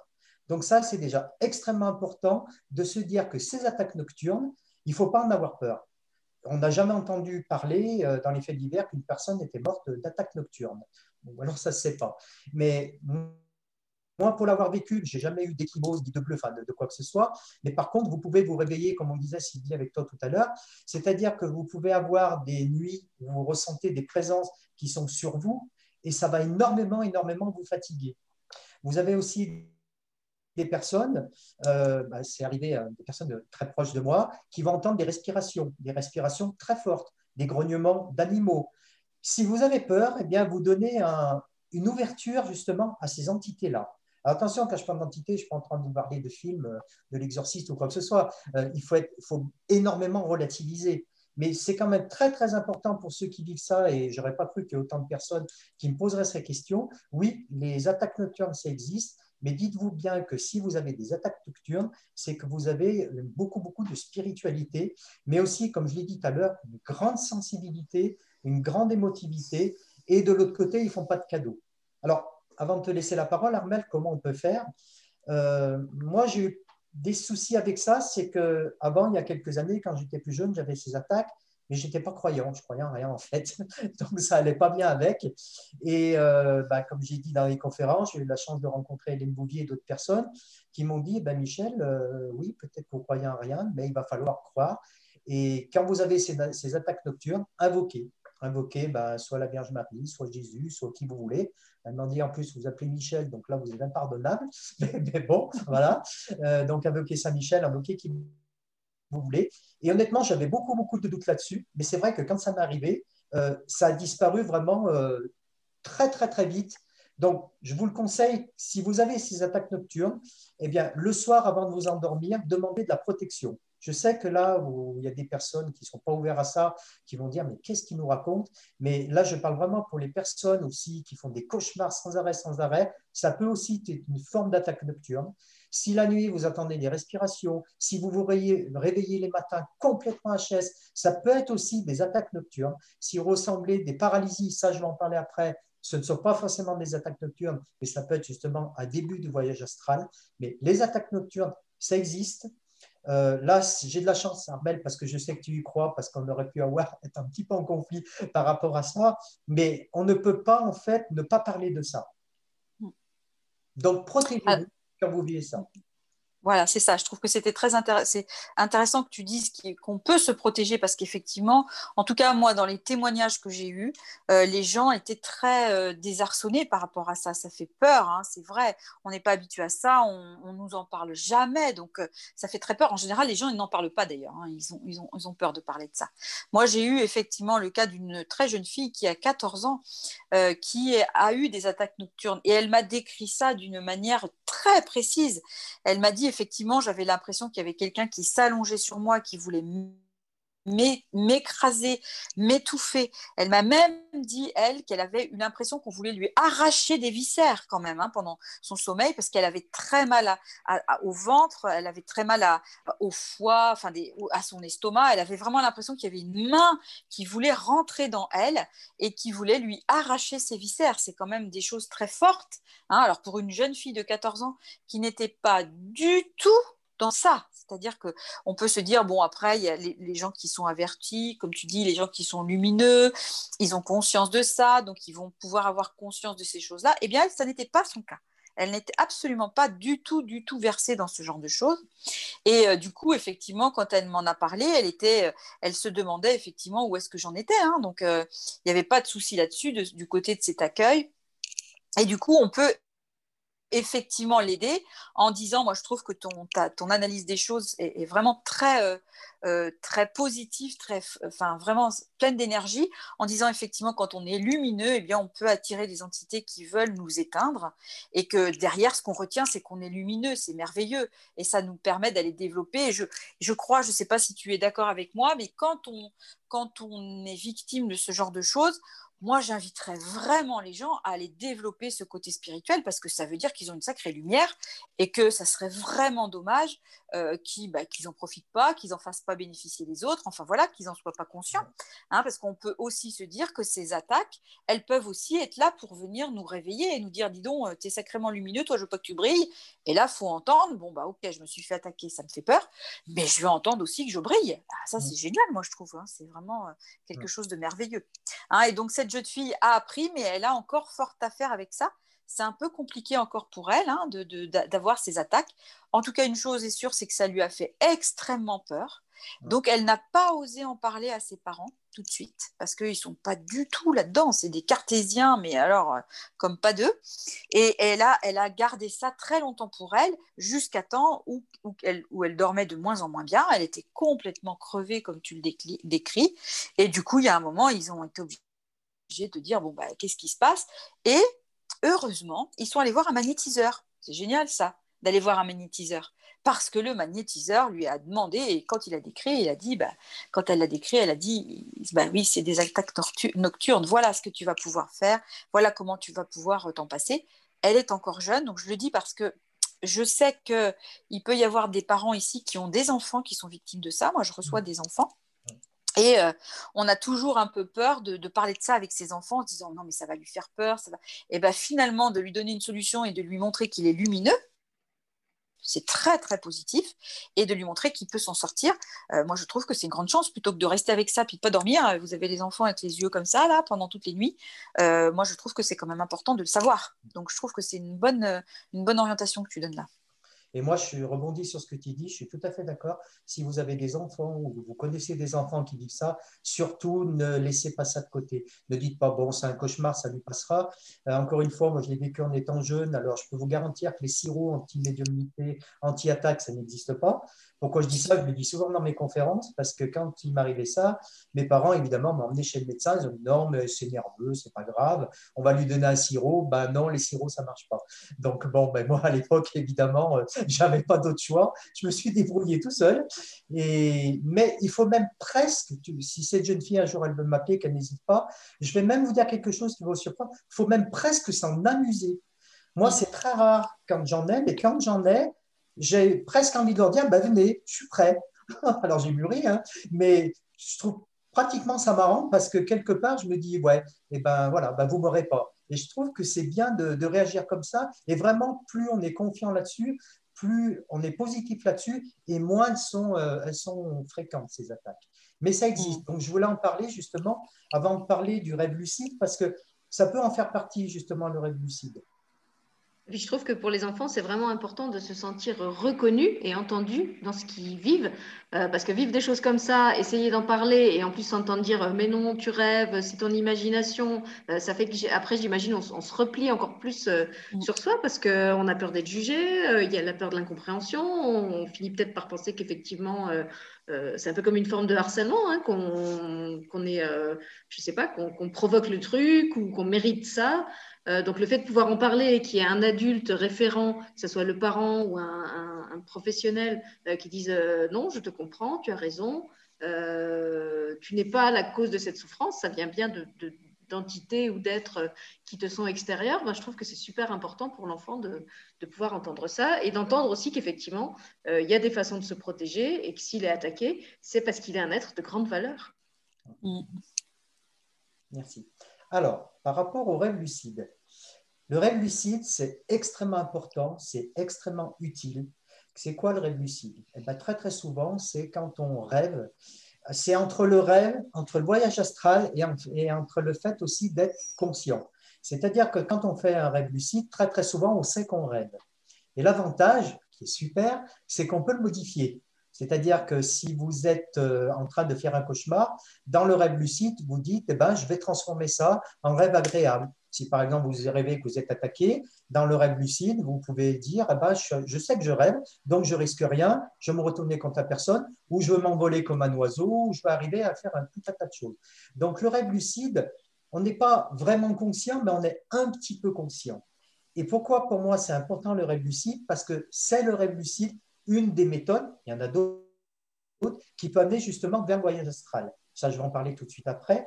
Mais le rêve lucide, donc vous pouvez l'obtenir. Alors, bien sûr, ça va être difficile pour les personnes qui s'endorment, comme on disait tout à l'heure, dès qu'elles posent la tête sur l'oreiller, elles dorment deux minutes après, elles font un sommeil de 10 heures et elles se réveillent. C'est vrai que c'est un peu plus difficile, mais pour ceux qui sont un peu, comme je disais tout à l'heure, euh, comme moi, comme d'autres personnes, euh, qui se rappellent de leurs rêves ou qui ont des cycles de sommeil, en fait, vous pouvez très bien, je ne dis pas que ça marche tout le temps, mais vous pouvez très bien le programmer le soir. C'est-à-dire le soir, avant de vous endormir, ça rejoint ce que tu disais, Armel. Et c'est vrai que ce n'est pas facile à faire, mais en disant le soir, je veux me rappeler de mes rêves, je vais m'en rappeler. Eh bien, plus vous programmez ça, plus ça peut marcher. Alors, je sais qu'il y a des personnes qui vont être déçues et dire Michel, ouais, j'ai essayé et j'y arrive pas. Mais il y a d'autres personnes aussi qui vont y arriver. C'est-à-dire, si tous les soirs vous dites, allez, je veux me rappeler de mon rêve, eh bien, plus vous allez vous rappeler de vos rêves, plus vous pouvez faire des rêves lucides. Voilà. Donc, je vais attaquer voyage astral, mais je te laisse parler avant, Armel, si tu veux compléter par rapport à... Oui, moi je voulais juste ajouter, il y a aussi une très bonne technique pour se souvenir de ses rêves, c'est de les noter. C'est-à-dire que, c'est ce que je disais tout à l'heure, le rêve c'est un message de l'inconscient vers le conscient, et donc du coup c'est un message normalement qui n'est pas à décoder par le conscient, sauf quand effectivement le conscient vient nous réveiller, bien sûr. Hein que je disais tout à l'heure. Et à partir du moment où on commence à noter ses rêves tous les jours, hein, très régulièrement, eh bien notre inconscient se rend compte que ah bah tiens, elle s'intéresse à ce que je suis en train de lui envoyer comme message. Donc du coup, eh bien puisque tu t'y intéresses, je vais faire en sorte que tu t'en rappelles hein, beaucoup plus euh, facilement. Et plus on fait ça sur ses rêves, plus on s'en rappelle, effectivement. Plus on les note, plus on s'en rappelle. Alors, si vous les notez et puis vous en faites rien, vous les re-regardez pas, ça sera moins, moins facile de s'en rappeler. Mais si vous les notez, vous essayez de travailler un petit peu, vous en discutez, je sais pas, moi, avec votre conjoint, vos enfants, vos collègues, vos amis, un petit peu, tiens, j'ai rêvé de ça, j'ai rêvé de ci. L'inconscient se rend compte que vous prêtez attention à ce qu'il vous envoie comme message et donc il va faire en sorte que vous vous en souveniez beaucoup plus. Et ça, c'est super parce qu'après, ça, on n'en a pas encore parlé, mais c'est important de le dire. Euh, il, faut, il faut savoir que, par exemple, dans le cadre d'une thérapie, moi, je mets là, je cadre ça parce que c'est là que je le travaille surtout. Mais dans le cadre d'une thérapie, vous allez pouvoir avoir des rêves qui vont venir raconter une histoire sur plusieurs semaines, voire sur plusieurs mois. C'est-à-dire que vous notez vos premiers rêves, vous notez les suivants et vous vous rendez compte que finalement, il y a une ligne directrice dans ces, dans ces rêves-là. Bien souvent même, il n'y en a pas qu'une, il y en a plusieurs. Je redis, on a différents niveaux de lecture du, rêve. On a le rêve évident, enfin voilà, le niveau de lecture évident. Tiens, j'ai croisé un tel, j'en ai rêvé cette nuit. Bon ben voilà. Et puis après, derrière, vous allez avoir toutes les interprétations, tout ce que j'appelle tout, tout, tout ce qui est caché derrière chaque mot, derrière chaque situation, et qui vont faire qu'on a vraiment différents niveaux de lecture. Hein. mais du coup, effectivement, plus on les note, plus on essaye de les comprendre, et plus on va s'en souvenir. Ça, c'est sûr. Les induire après, c'est ce que tu disais, Michel, c'est un peu plus compliqué. Mais en tout cas, de s'en souvenir, ça, c'est sûr que plus on y fait attention, plus on s'en souvient. Hmm. Merci. Et alors, quand des personnes, euh, puisque tu parles de niveau de lecture, Armel, rêvent de, je ne sais pas, de, de, grands leaders, des rêves de Gandhi, rêvent de Mandela, rêvent de Jésus, d'un ange, d'un archange, est-ce qu'en fait, elles sont vraiment entrées en relation avec cet être même dans une autre dimension? Ou est-ce qu'il faut le lire là aussi comme une, une facette peut-être de leur être, qui est représenté par ce leader, qui, serait une genre de, un genre de sage intérieur, euh, qui vient leur apporter un conseil. comment tu l'interprètes? Alors, ça, dépend. Ça dépend de la situation. Moi, je pense que dans ce que tu as dit, il y a les deux. Il y a les deux. Il y a, il y a des, des, gens qui vont être pas très éveillés sur la spiritualité et qui vont utiliser des images comme ça pour présenter une partie d'eux ou un désir ou quelque chose comme ça. Et il y en a d'autres qui vont être vraiment très éveillés quand ils dorment, ils vont vraiment rencontrer ces gens-là exactement comme pour les animaux. Il y a vraiment un vrai message qui est délivré. Mais ça, c'est vraiment au cas par cas, on le sent en tout cas. Moi, je sais que dans ma pratique, quand j'ai des gens qui amènent des choses comme ça, on le sent quand ils sont porté par le truc. On sent que c'est à l'intérieur, la dame que je vous disais là, avec le cerf. Eh bien, je sentais le cerf, il était là. Je le voyais. J'ai même cherché une image pour lui dire c'est celui-là. Elle m'a dit c'est exactement ce que j'ai vu. Voilà, parce que hop, j'ai eu l'image qui est venue tellement c'était puissant. Donc, et c'est exactement pareil avec euh, des êtres supérieurs, hein, des anges, des choses comme ça. Effectivement, ils peuvent vraiment venir nous délivrer un message. Oui, tout à fait. Mm. Mais ça, ça se sent dans l'énergie. C'est pour ça que souvent, effectivement, l'interprétation se fait de face à face parce qu'il y a vraiment quelque chose qui se sent dans ce qui se dit quand même. On prend la parole, vas-y. Non, mais c'était très intéressant, j'écoute. J'apprends plein de choses aussi. Eh bien, on va conclure par le voyage astral, dans les, questions, s'il y en a. Euh, alors déjà, euh, là aussi, hein, on va rentrer encore dans un domaine encore un petit peu plus loin. Eh bien, le voyage astral, c'est quoi? C'est quand ton corps astral sort de notre corps physique. Ça sert à quoi? On va dire à rien, quelque part, mais moi, je trouve que ça sert à beaucoup de choses. Déjà, c'est avoir la certitude, vraiment la certitude, qu'on n'est pas, fait que, pas fait que de chair et d'os et qu'il existe quelque chose de l'autre côté qu'il existe quelque chose après la mort. C'est-à-dire que c'est pas tout à fait la même chose que les NDE, parce que les NDE, ben, on est cliniquement mort et on revient à la vie. Hein. Moi, j'ai connu des personnes qui croyaient à rien et qui ont vécu des NDE et ils ont énormément changé d'avis, mais complètement changé d'avis.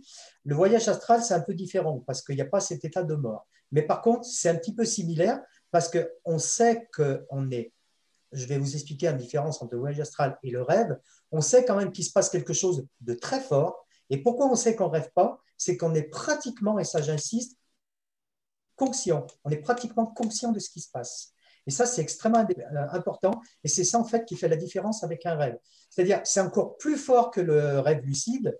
D'ailleurs, le rêve lucide peut mener au voyage astral, hein, mais c'est encore beaucoup, beaucoup plus fort que le rêve lucide parce que justement, vous avez cette sensation, vous allez entendre euh, votre mari, votre femme qui respire à côté, vous allez entendre euh, des oiseaux si vous le faites l'après-midi, euh, et vous êtes pratiquement conscient. Et c'est pour ça que très, très, très souvent, les personnes ont du mal parce qu'elles se disent, mais je suis conscient, est-ce que j'ai vraiment fait un voyage astral? Alors, comment on sait qu'on fait un voyage astral? Déjà, il y a beaucoup de personnes qui vont parler de paralysie nocturne. Quand vous faites une paralysie nocturne, très très souvent, c'est un début de voyage astral. C'est-à-dire que votre corps est complètement paralysé, vous ne pouvez plus bouger, ça peut faire très peur, effectivement. Vous pouvez entendre aussi des bourdonnements dans les oreilles. Ça aussi, c'est quelque chose qui peut beaucoup inquiéter. Euh, vous pouvez avoir cette sensation justement de ne pas pouvoir vous tourner, d'avoir euh, aussi la sensation de vous lever. Et parfois, c'est tellement même puissant et conscient que souvent vous allez vous dire, mais est-ce que je suis pas vraiment debout? Et ça aussi, c'est le, chose qui est, vraiment incroyable, c'est vous dites, non, mais là, je suis debout, euh, je me suis réveillé. Et non, parce que justement, là, vous allez voir justement que vous êtes endormi, mais en état justement de demi-sommeil. Alors, il y a tous ces symboles-là, comme je vous dis, bourdonnement, paralysie, Sensation de sortie, alors sortie, ça peut être par la tête, ça peut être par les pieds, ça peut être un peu comme une ventouse. Il y a des personnes moi, qui m'expliquent très très souvent que y a, ça fait comme un effet de, ventouse. Ils entendent même un genre de, scratch. Il y a des personnes qui entendent des voix. Et quand on avait fait la conférence, Sylvie, euh, moi je me rappelle, euh, pareil, que ma boîte était pleine. Je ne pensais pas, en fait, j'avais eu très peu de questions sur la médiumnité channeling. La plupart des questions étaient sur le voyage astral. Comme je l'ai expliqué dans des conférences et dans un débat que j'ai fait récemment, récemment dans la région, euh, tout le monde sort dans l'astral, même ceux qui n'y croient pas.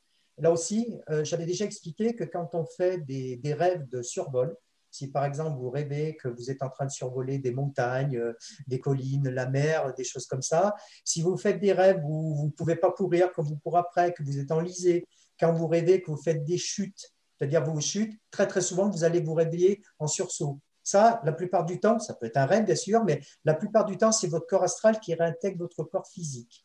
Donc ça, c'est extrêmement important. Tout ce type de rêve, vous rêvez par exemple, vous êtes en pyjama, vous courez dans la rue tout nu, ça aussi, ce sont très très souvent des formes de sortie astrale. Après, il y a beaucoup beaucoup de fausses idées sur la sortie astrale. Déjà, on ne peut pas faire ce qu'on veut. Il y a des personnes qui me disent, moi, je voudrais faire des, voyages astro euh, pour aller voir un, tel, une telle, euh, pour voyager. Alors, je sais qu'il y a des pros, il y en a qui voyagent comme j'ai expliqué avec humour dans, le débat que j'ai fait récemment, il y en a, ils partent en vacances que par l'astral. Hein. c'est pratique, pas besoin de payer de billets d'avion, pas besoin de faire ses bagages. Mais ça, je ne dis pas que ce n'est pas vrai. mais c'est extrêmement, extrêmement rare. Si vous voulez faire du voyage astral que pour ça, vous risquez d'être très, très, très déçu. Le voyage astral, comme je vous dis, ce sont des sensations que vous n'aurez nulle part ailleurs. C'est-à-dire, on est trop bien, c'est le cas de dire quand on fait un voyage astral. Il y a des couleurs pratiquement qu'on n'a jamais vues sur Terre. Le bleu, il est beaucoup plus bleu que ce que vous pouvez imaginer. Il y a des sensations de liberté, mais liberté totale, c'est-à-dire liberté du corps. Le corps, eh ben, il n'a pas de fatigue, il n'a pas de faiblesse. Par exemple, si vous êtes myope dans la vie ou si vous êtes sourd ou quoi que ce soit, eh ben, le corps astral, il entend, le corps astral, il voit, etc., etc. Vous pouvez avoir la sensation de voler comme un oiseau. Non, je ne suis pas en plein délire. Hein. Je vous explique vraiment comment que ça fonctionne. Et en fait, euh, toutes ces sensations-là, ce sont des sensations évidemment d'une totale liberté. Mais comme je vous dis, il faut faire, être très prudent. On ne peut pas faire n'importe quoi. Par exemple, c'est très, très, très rare de voir son corps physique. Alors, je sais qu'il y a des personnes qui vont me dire, oui, mais moi, je le vois, OK, mais c'est quelque chose qui reste extrêmement rare. Quand j'avais vu Akena, avec qui j'ai fait une formation, alors Akena, pour moi, euh, c'est vraiment quelqu'un de, très, très, très ouvert au niveau du voyage astral. Pour moi, c'est la meilleure personne que j'ai rencontrée à ce niveau-là. Et elle m'expliquait, ben, je lui disais, ben, moi, je suis un peu frustré, parce qu'il y a eu une époque, je faisais pas mal de voyages. Maintenant, j'en fais nettement moins. Je crois que ça revient un peu sais pas si c'est lié au Covid, mais bon, ça revient un peu. Et passé un temps, en fait, je lui expliquais que j'étais très frustré parce que quand je sortais de mon corps, je voyais pas mon corps physique. Et quand je me retrouvais dans ma chambre, en fait, c'était pas vraiment les mêmes meubles. C'est-à-dire, je pensais voir la table de nuit, ben, c'était pas la table de nuit. Quand je voulais aller dans la cuisine, je me retrouvais dans un chambre, dans un pré, ça m'énervait un petit peu. Et elle, elle m'a dit, mais Michel, quand tu es en voyage astral, tu sors dans l'astral. Et dans l'astral, déjà, la pensée va extrêmement vite si par exemple vous dites ah, j'ai trop peur, vous n'aurez même pas le temps de finir votre phrase, vous allez déjà réintégrer votre corps. Ça, c'est systématique. La peur va faire vous allez réintégrer. Et dans l'astral, ben, vous serez dans l'astral. Et c'est pour ça qu'en fait, on ne commande pas tout. Alors, je sais qu'il y a des personnes qui, dans l'astral, hein, eh bien, vont contacter leur guide. Il y a des personnes qui vont contacter peut-être d'autres mondes. Hein. Euh, moi, ça m'est jamais arrivé. Euh, mon guide non plus. Mais euh, je sais qu'il y a des personnes qui arrivent. Tout non plus, euh, ils disent pas tous des conneries non plus. Hein. Mais si vous faites ça que dans ce sens-là, eh bien, tant mieux pour vous si vous y arrivez, mais n'en faites pas un but ultime. Parce que, comme je disais, vous risquez d'être déçu. Attention aussi, comme je le disais tout à l'heure, si vous êtes quelqu'un qui buvait, eh ben, ce n'est pas très, très recommandé pour faire du voyage astral. Si vous êtes quelqu'un qui fumait des joints, si vous êtes quelqu'un qui fumait beaucoup, ce n'est pas très, très recommandé pour faire du voyage astral. Euh, si vous êtes quelqu'un qui, si vous venez de faire un gros repas, je vous déconseille vraiment de faire du voyage astral. Vous n'allez pas être bien. Parce que, comme je disais, dans l'astral, il y a aussi ben, le côté positif, et il y a aussi, on peut aussi avoir deux types d'attaques. C'est pour ça, tout à l'heure, quand on parlait des attaques nocturnes, elles peuvent se produire aussi quand vous êtes dans une sortie astrale. Donc, euh, même motif, euh, même punition et même solution quand vous êtes dans l'astral, gardez toujours en fait en vous cette notion de je suis protégé, je peux aller dans l'astral. Alors, moi, je vais quand même vous indiquer une méthode, hein, je ne vais pas vous laisser comme ça, qui peut, ça vaut ce que ça vaut. Alors, il y a beaucoup de méthodes qui sont liées à la respiration.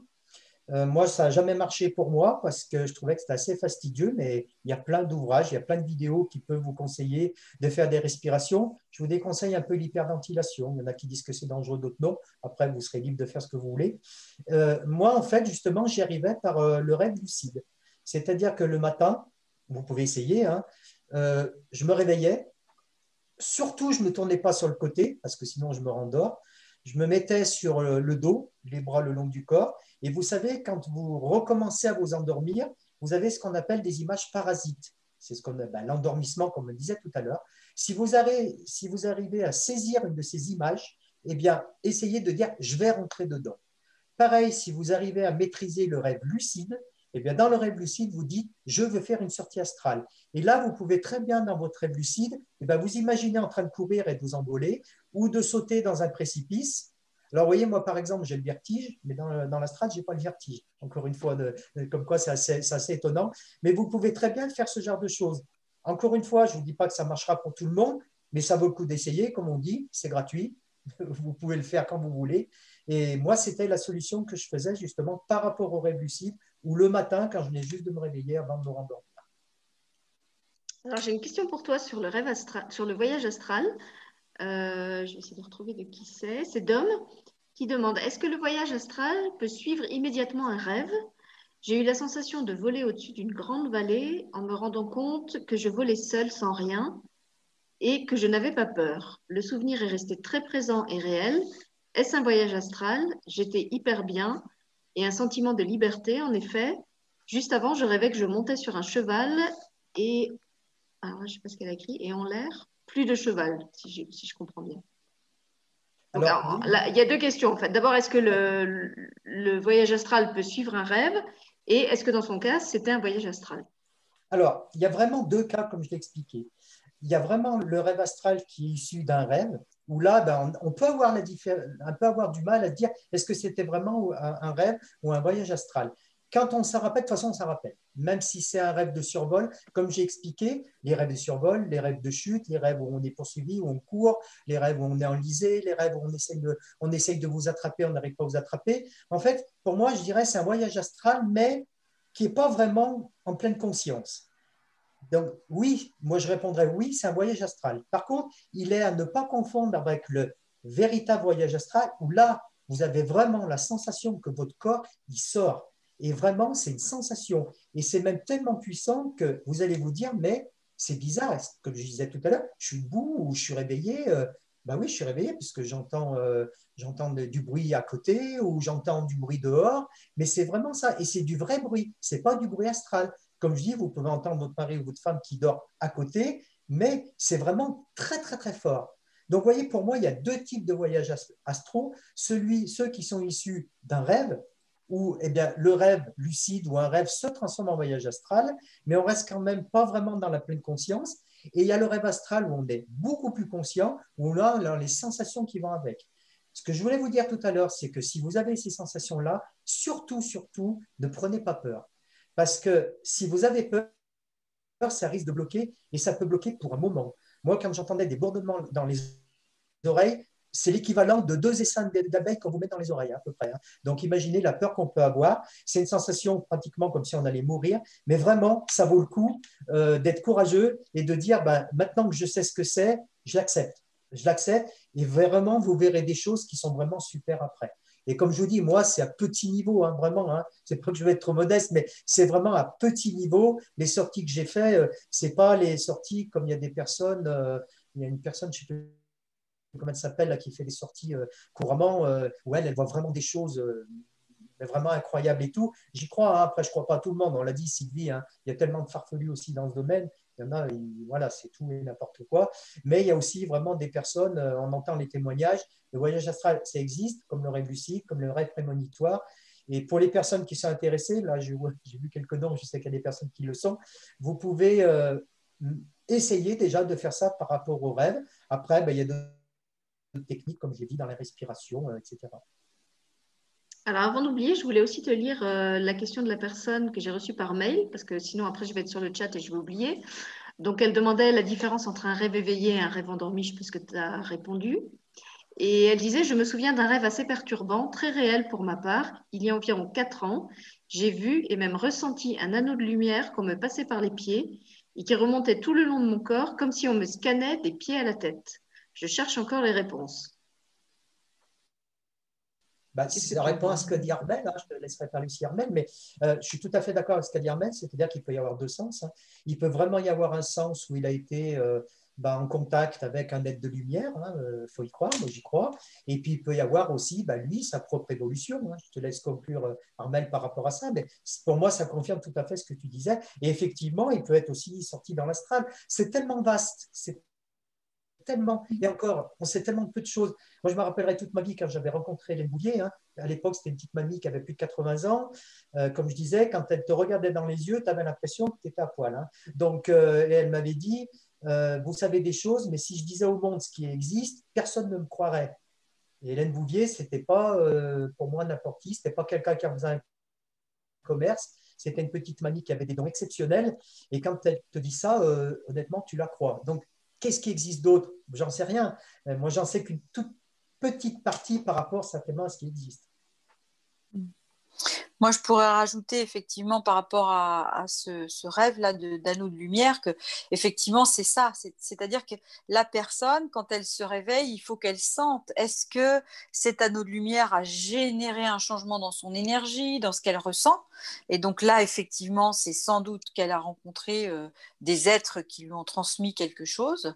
Et si en se réveillant il n'y a aucune sensation de cet ordre-là, hein, c'est juste euh, étrange, enfin voilà, eh bien c'est qu'effectivement c'était juste un rêve et qu'il faut qu'elle aille regarder qu'est-ce que ça veut dire, euh, qu'est-ce qu'il faut mettre en lumière, qu'est-ce qu'il faut qu'elle éclaire dans son corps, euh, voilà. Mais ça c'est c'est effectivement quelque chose de, très subtil dans la sensation. Mais il faut, faut pas avoir peur de se fier à ces sensations quand même. Quand tu parlais du, voyage astral, tu vois, eh bien moi tu m'as fait découvrir quelque chose, c'est-à-dire que je viens de découvrir que j'ai fait des voyages astraux, le savais pas. Je viens de découvrir avec toi. Parce qu'effectivement, exactement ce que tu décris, le petit matin, je me réveille et je ne bouge pas, je, me rendors alors que je dois me réveiller. Et en fait, quand je me rendors, eh bien, la sensation a vraiment été que je sortais de mon corps. C'est-à-dire que mon corps était allongé et que j'avais un autre corps, je ne sais pas comment dire, hein, donc tu l'as décrit, le corps astral, qui se levait et qui allait faire tout ce qu'il avait à faire normalement. Hein, donc, je devais euh, descendre un escalier, préparer mon repas, préparer mon petit déjeuner, enfin voilà, tout ça. Et je l'ai fait. Je l'ai vraiment fait. Et comme tu l'as dit très clairement, j'ai entendu le bruit, je m'entendais descendre des escaliers, hein, c'était la vérité. Et puis tout d'un coup, je ne sais plus pourquoi, peu importe, eh bien, pouf, je reviens dans mon corps et je me réveille en me disant, mais qu'est-ce qui s'est, qu'est-ce qui s'est passé? J'avais l'impression d'avoir été réveillée, d'avoir tout fait ce que j'avais à faire. Ça a duré quelques secondes en plus, hein, c'était pas, c'était pas très long. Et je, l'ai fait très souvent. Alors moi, ça m'est arrivé plus souvent le matin, effectivement, au petit matin. Voilà, ouais. C'est mieux d'ailleurs. ces moments-là. C'est mieux de le faire le matin parce que euh, le soir, souvent, on a les, contrariétés, on a la fatigue et on risque de ne pas faire des, bons voyages astro.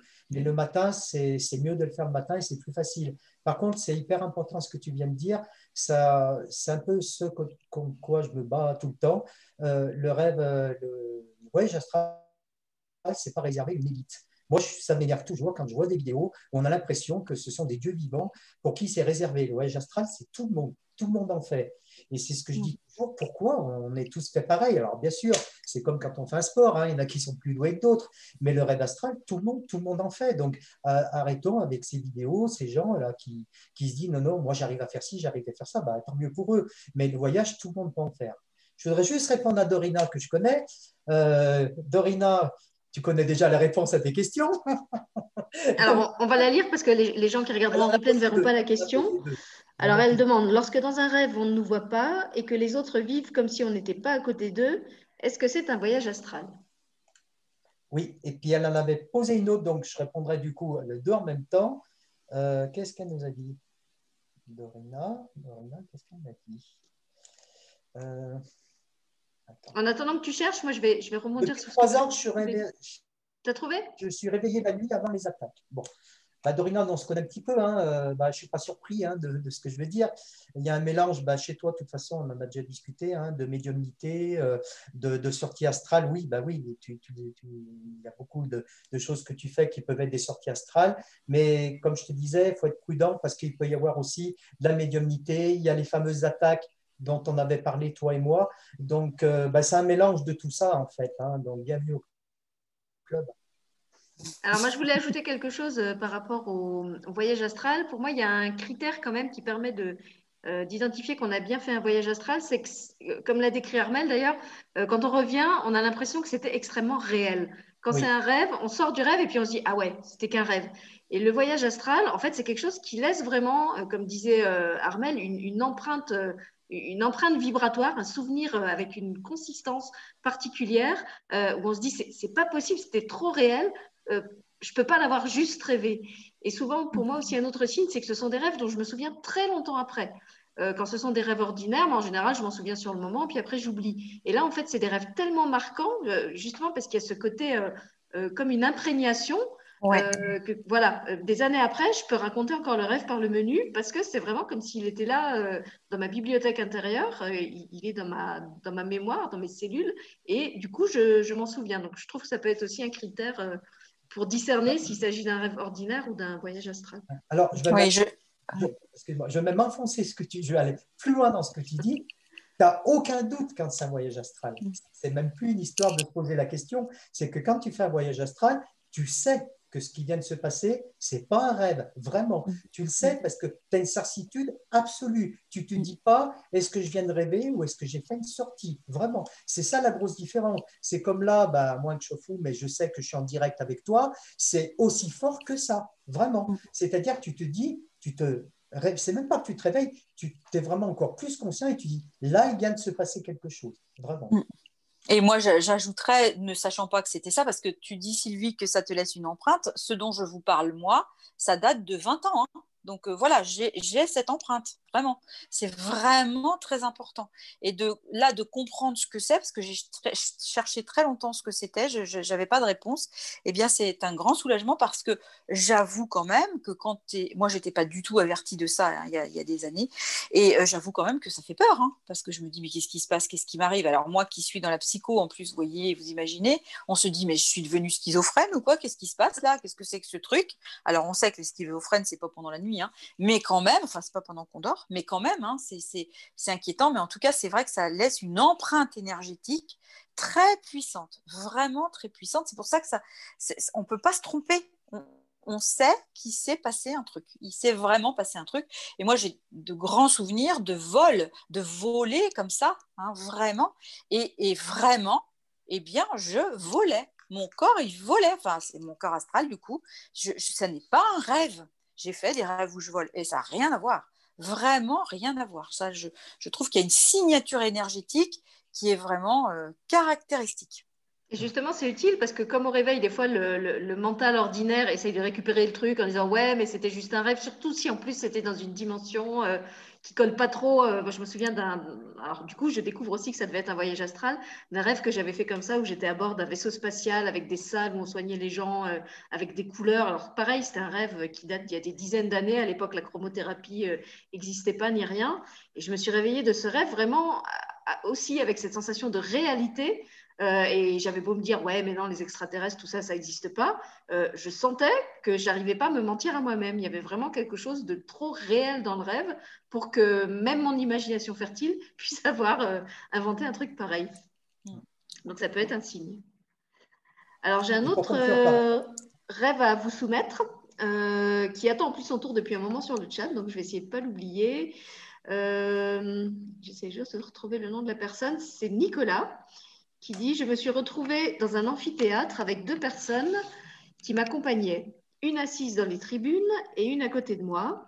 Je me suis retrouvée devant un pupitre face à moi, une sorte d'écran où apparaissaient plusieurs visages, et à ma droite, une énergie mélangée.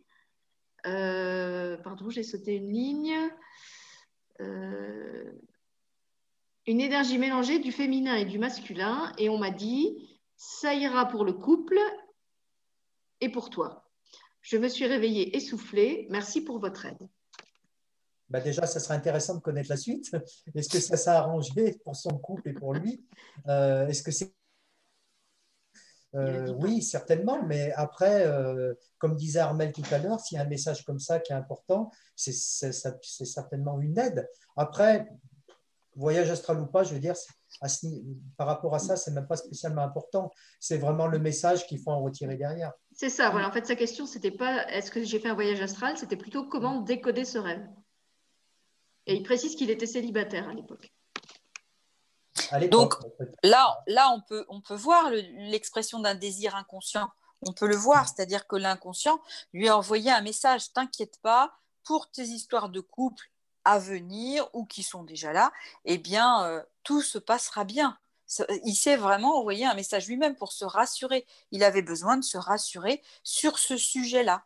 Et donc voilà, il a fait un magnifique rêve qui vient avec le, féminin, le masculin, yang là en plus. Voilà, et, et on voit là-dedans aussi qu'il y a aussi l'idée de faire couple avec soi-même, parce qu'il ne faut pas oublier ça, il faut aussi lire ça. C'est-à-dire qu'à l'intérieur, on a l'expression féminine, l'expression masculine à l'intérieur de chacun, et il y a peut-être quelque chose qui est venu lui dire de ce côté-là, t'inquiète pas, ton message ton masculin, ton féminin vont s'équilibrer. Hein. Ça, c'est une interprétation très, très classique hein, qu'on fait. Là, il n'y a rien de plus à aller chercher. Euh, alors, il y aura bien des choses à creuser, hein, mais là, on ne peut pas. Mais voilà, c'est ça. Il y a certainement cette, euh, quelque chose qui essaye de s'équilibrer, qui essayait de s'équilibrer à l'intérieur de, lui et qui s'est présenté comme ça en lui disant bah, C'est bon, t'inquiète pas, ça va, ça va le faire, cet équilibrage. Alors, c'est d'autant plus intéressant ce que tu dis, Armel. Je ne sais pas si c'est un hasard, peut-être c'est quelqu'un qui utilise le compte d'un conjoint ou d'un ami, euh, que tout le message est écrit par quelqu'un qui a comme pseudo Nicolas, mais qui est rédigé avec tous les accords euh, d'adjectifs et de participes passés au féminin. Donc, en le lisant, je me suis dit, mais est-ce que c'est Nicolas ou est-ce que c'est une femme qui écrit? C'est une femme, c'est une femme. On l'a vu. on a vu que c'était une femme. Juste pour finir avec le voyage astral, avant que j'oublie, voilà. Euh, il peut y avoir des facteurs bloquants, comme j'en ai parlé tout à l'heure, que sont la peur, le doute, le manque de persévérance, parce qu'évidemment, hein, euh, on ne devient pas champion de tennis en jouant deux fois. Euh, le bruit, évidemment, si vous êtes dans un environnement où il y a beaucoup de bruit, ben, vous aurez beaucoup de mal à faire des voyages astro. Des repas trop lourds, comme je l'ai dit tout à l'heure, euh, l'alcool, le tabac, et puis aussi des fausses idées. Souvent, on me pose la question, est-ce que je risque de ne pas revenir dans mon corps? Parce qu'il y en a quand même qui disent ça. Ben non, c'est faux. Vous reviendrez toujours dans votre corps. Hein. On ne peut pas être dépossédé de son corps. On n'est pas mort, ce que je disais tout à l'heure. Et il n'y a aucune peur vraiment à avoir. Et puis, si de l'autre côté, vous rencontrez, comme je disais tout à l'heure, des entités négatives, ça peut arriver aussi. Ben, comme je disais, n'ayez pas peur. C'est que ces entités, eh ben, elles ne veulent pas vous développer, même au niveau de l'astral. Donc, il n'y a que du positif à faire du voyage astral, vraiment comme je vous dis, vous verrez plus les choses de, la même manière, parce que comme je vous dis, c'est vraiment une preuve formelle qu'il existe vraiment quelque chose de l'autre côté. Après, moi, je ne suis pas là, comme euh, ceux qui me connaissent, je ne suis pas là pour vous convaincre absolument, mais moi, je m'aperçois quand même dans les messages que je reçois, hein, j'en reçois encore par rapport aux conférences qu'on avait faites, Médiumnité Chani, qui datent de plusieurs années, très, très, très souvent, il y a des personnes quand même qui, qui, me parlent euh, des voyages astro. C'est quand, même assez, euh, c'est quand même assez incroyable.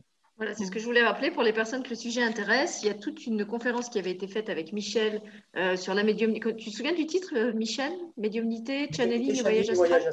Voilà, donc elle est en replay sur la chaîne. Si vous la cherchez, euh, vous la trouverez. ou même vous cherchez juste Michel Guénier YouTube et puis vous allez trouver les. Alors, vous mettez peut-être voyage astral parce qu'il en a fait beaucoup des conférences sur plein de thèmes différents. Ça vous évitera d'avoir un listing de 50 vidéos. Mais effectivement, il y a celle-là qui existe. Alors, vous êtes encore chaud pour une, euh, une, dernière question? Oui. Oui, mhm. alors d'aller faire des beaux rêves, oui. Alors, que signifie le fait? Alors là, elle ne parle, pas, parle pas de faire des beaux rêves, elle parle de revenir, justement. Que signifie le fait d'être réveillé brutalement avec la sensation de faire une grande chute au point de me tenir au lit? Cela m'arrive régulièrement.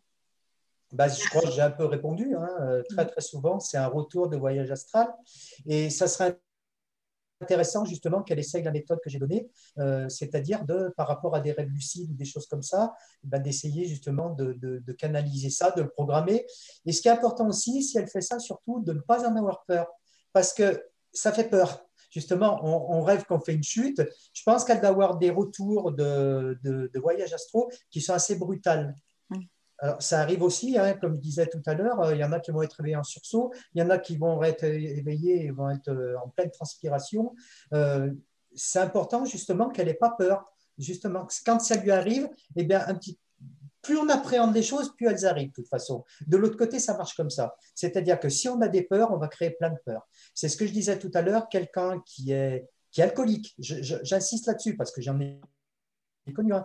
Il faisait des voyages astro terribles. Hein. Il en faisait quand même, mais terribles. Hein. Où il voyait des monstres, où il voyait des choses comme ça. Et on attire énormément ce qu'on est. Si quelqu'un, par exemple, qui est très croyant, qui croit qu'en la Vierge qu'en Jésus, il va faire des voyages astro, ou peut-être qu'il va voir que ça, mais c'est pas pour ça qu'il verra Jésus ou la Vierge. Euh, la, la pensée est extrêmement puissante, c'est puissance 1000 quand on est dans le voyage astral. C'est pour ça que je dis attention, c'est pas parce que dans le voyage astral vous allez voir des monstres que vous êtes dans le milieu des monstres. C'est pas parce que vous allez voir la Vierge ou Jésus que vous avez vraiment vu la Vierge ou Jésus. Ça peut être aussi en fonction de vos croyances. Et puis pour les personnes qui vivent des retours euh, un petit peu difficiles, on peut comparer ça un peu à un atterrissage. Hein. Il y a des, atterrissages qui se font très en douceur, puis d'autres où on est un petit peu secoué. Euh, moi, ce qui m'arrive régulièrement, c'est qu'en fait, euh, au réveil, il y a une phase où je suis comme décalée. C'est-à-dire que, vous savez, quand on dit au réveil, je me sens vaseux, alors il y a vraiment tout, un moment, alors en plus inquiétant parce qu'avec l'âge, ça fait de plus en plus long, où j'ai l'impression d'être comme si j'étais un peu à côté de mon corps, j'ai un pied ici, puis j'ai encore un pied dans une autre dimension que je vois plus, mais où je sens bien que je ne suis pas complètement là, et ça me prend vraiment du temps avant de réussir à rapatrier ici euh, la partie de moi qui est encore en train de finir je ne sais pas quoi ailleurs. Voilà, donc je, voulais, s'il y a des gens qui vivent ça, je voulais dire que c'est normal aussi, il faut se laisser un peu de temps euh, euh, pour revenir. et là aussi, ben, il, y a, des atterrissages très rapides et puis il y en a d'autres qui, sont, qui sont plus longs. Et puis il y a une question de Dom qui nous demande que cherchez-vous en faisant volontairement des voyages astro? Quel est le but d'en faire de manière volontaire? Bah, là aussi, je pense que j'ai répondu. Alors déjà, euh, on peut le faire de, manière involontaire.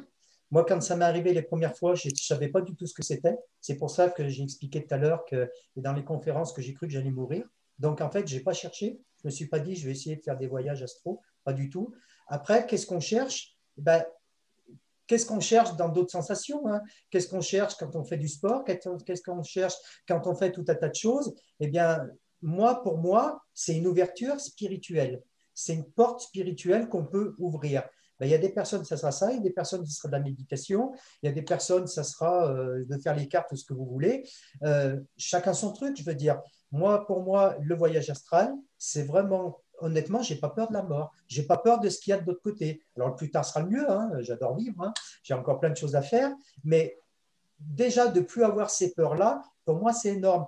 Après, encore une fois, je ne vais pas essayer de convaincre. Jamais j'essaie de convaincre. Si les personnes me disent, bah, écoute, euh, moi, c'est tout des conneries, ça ne m'intéresse pas, bah, peu importe, ce n'est pas important. Mais euh, quel est le but d'en faire de manière volontaire? Il n'y a pas vraiment de but, si ce n'est qu'un développement spirituel. Après, comme je disais, chacun eh ben, va faire euh, ce qu'il a envie de faire. Déjà, la sensation que, qu'on a, elle est vraiment énorme. Ça, j'insiste là-dessus. C'est vraiment une sensation de liberté totale. Souvent, quand on est en voyage astral, on n'est pas pressé de revenir. Hein. Ça, c'est certain.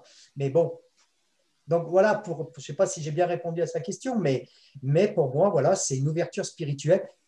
Encore une porte ouverte sur la spiritualité, comme la voyance, comme la médiumnité, comme le channeling, comme tout un tas de choses. Merci Michel. Armel, tu veux nous dire un petit mot de la fin? Oui, je voulais ajouter deux choses quand même qui étaient très importantes. On a parlé euh, des messages des animaux qui venaient nous envoyer une énergie. Euh, on a aussi pendant les rêves euh, des rencontres qu'on peut faire avec des êtres qui sont disparus, des, des personnes qui sont décédées, d'accord? Eh bien, ce sont toujours des messages. Hein, ce sont quand même des messages, c'est-à-dire que l'inconscient de la, personne qui a disparu profite du moment où on est euh, endormi, et donc du coup le conscient ne gère plus rien, pour venir nous envoyer des petits messages, nous dire des choses. Je me souviens d'une petite fille euh, qui était très malheureuse d'avoir perdu son grand-père qui était portugais, et euh, elle m'avait, on a travaillé beaucoup là-dessus, elle était très malheureuse, elle supportait pas qu'il soit parti, et une fois, eh bien pendant la nuit, il est venu le, la voir. C'est-à-dire, il est venu, effectivement, il m'a dit, j'ai rêvé de lui, il m'a parlé en portugais, j'ai rien compris ce qu'il m'a dit, je comprenais rien, mais c'est pas grave, j'ai vu que c'était lui. Et j'en ai découlé quand même, c'est quand même pas rien, hein, qu'il il serait très important qu'elle apprenne le portugais. Il fallait qu'elle retourne vers ses racines puisqu'elle ne parlait pas le portugais. Il fallait qu'elle retourne vers ses racines et cette petite fille a été soulagée. Elle n'était plus malheureuse après la perte de son grand-père parce qu'elle savait qu'elle était encore en lien avec lui finalement. Hein, et bien souvent d'ailleurs, quand les enfants, euh, parce que les enfants, ils osent dire ça, quand ils disent qu'ils ont rêvé d'un parent disparu, d'un grand-parent disparu, peu importe, eh bien c'est effectivement que ce, parent, eh bien il ose venir le voir pendant les rêves parce qu'il sait que l'enfant, euh, pendant les rêves, il n'a pas trop peur en général. Hein. ça peut arriver qu'il ait peur, hein, ça dépend de l'âge, mais il n'a pas trop peur et donc il vient envoyer des petits messages. Hein. et l'enfant, si on lui décrypte pas que effectivement le parent est en train de lui envoyer un message, eh bien il se dit ah oui, je suis triste, j'ai rêvé de papy et puis je euh, je peux plus le voir. Et en fait, il l'a vu. Et en fait, il l'a vu. Et alors systématiquement, quand je dis ça aux enfants, ça change tout. Ça y est, ils n'ont plus peur. Ils n'ont plus peur. Ils ne font plus de cauchemars. C'est terminé. Les parents trouvent ça miraculeux, hein. mais c'est vrai parce que l'enfant, il est prêt à accepter beaucoup de choses. Je redis, ça dépend des âges.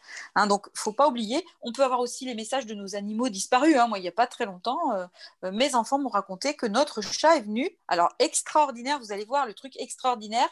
La même nuit, il est venu voir deux de mes enfants, notre chat.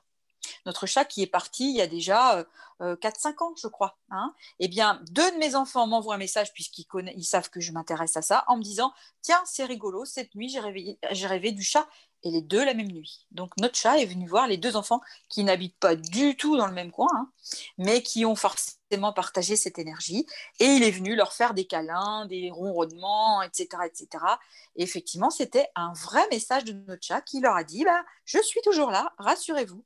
Et moi, alors je, continue sur ça, et moi, une semaine après, eh bien, mon chat, alors je vais vous le dire, il s'appelait Mimosa, eh bien, j'ai senti l'odeur du mimosa. Extraordinaire, hein, c'est magique. Hein. Quand j'ai senti, tiens, c'est rigolo, ça sent le mimosa. Et mon fils qui m'avait fait mimosa, ben, c'était notre chat.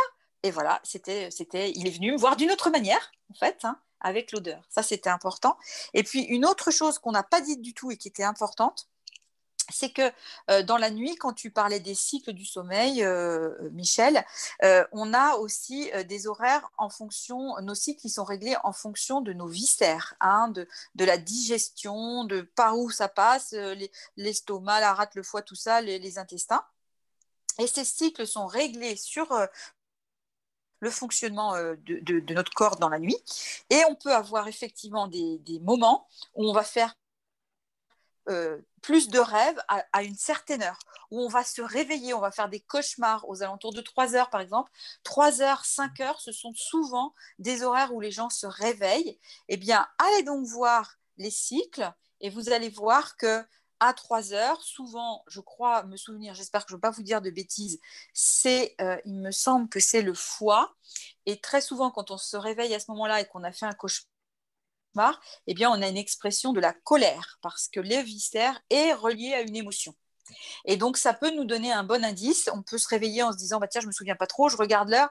Ah, tiens, est-ce que j'étais en colère? Tiens, ça, ça peut être intéressant et de se dire, ah, alors sur quoi j'aurais pu être en colère? Voilà, ça, c'est. Je trouvais que c'était intéressant de le savoir parce que effectivement, les, les rêves, euh, voilà, peuvent aussi être influencés par, euh, ces horaires de, la digestion et de tout le circuit en fait euh, du corps. Voilà ce que je voulais dire. Il faudrait plus de psy comme toi, euh, Armel. Vraiment.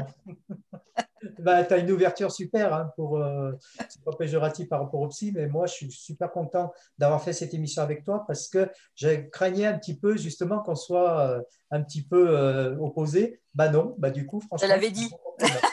non, regarde, tu, tu, lui as même appris qu'elle faisait des voyages astro. c'est ça.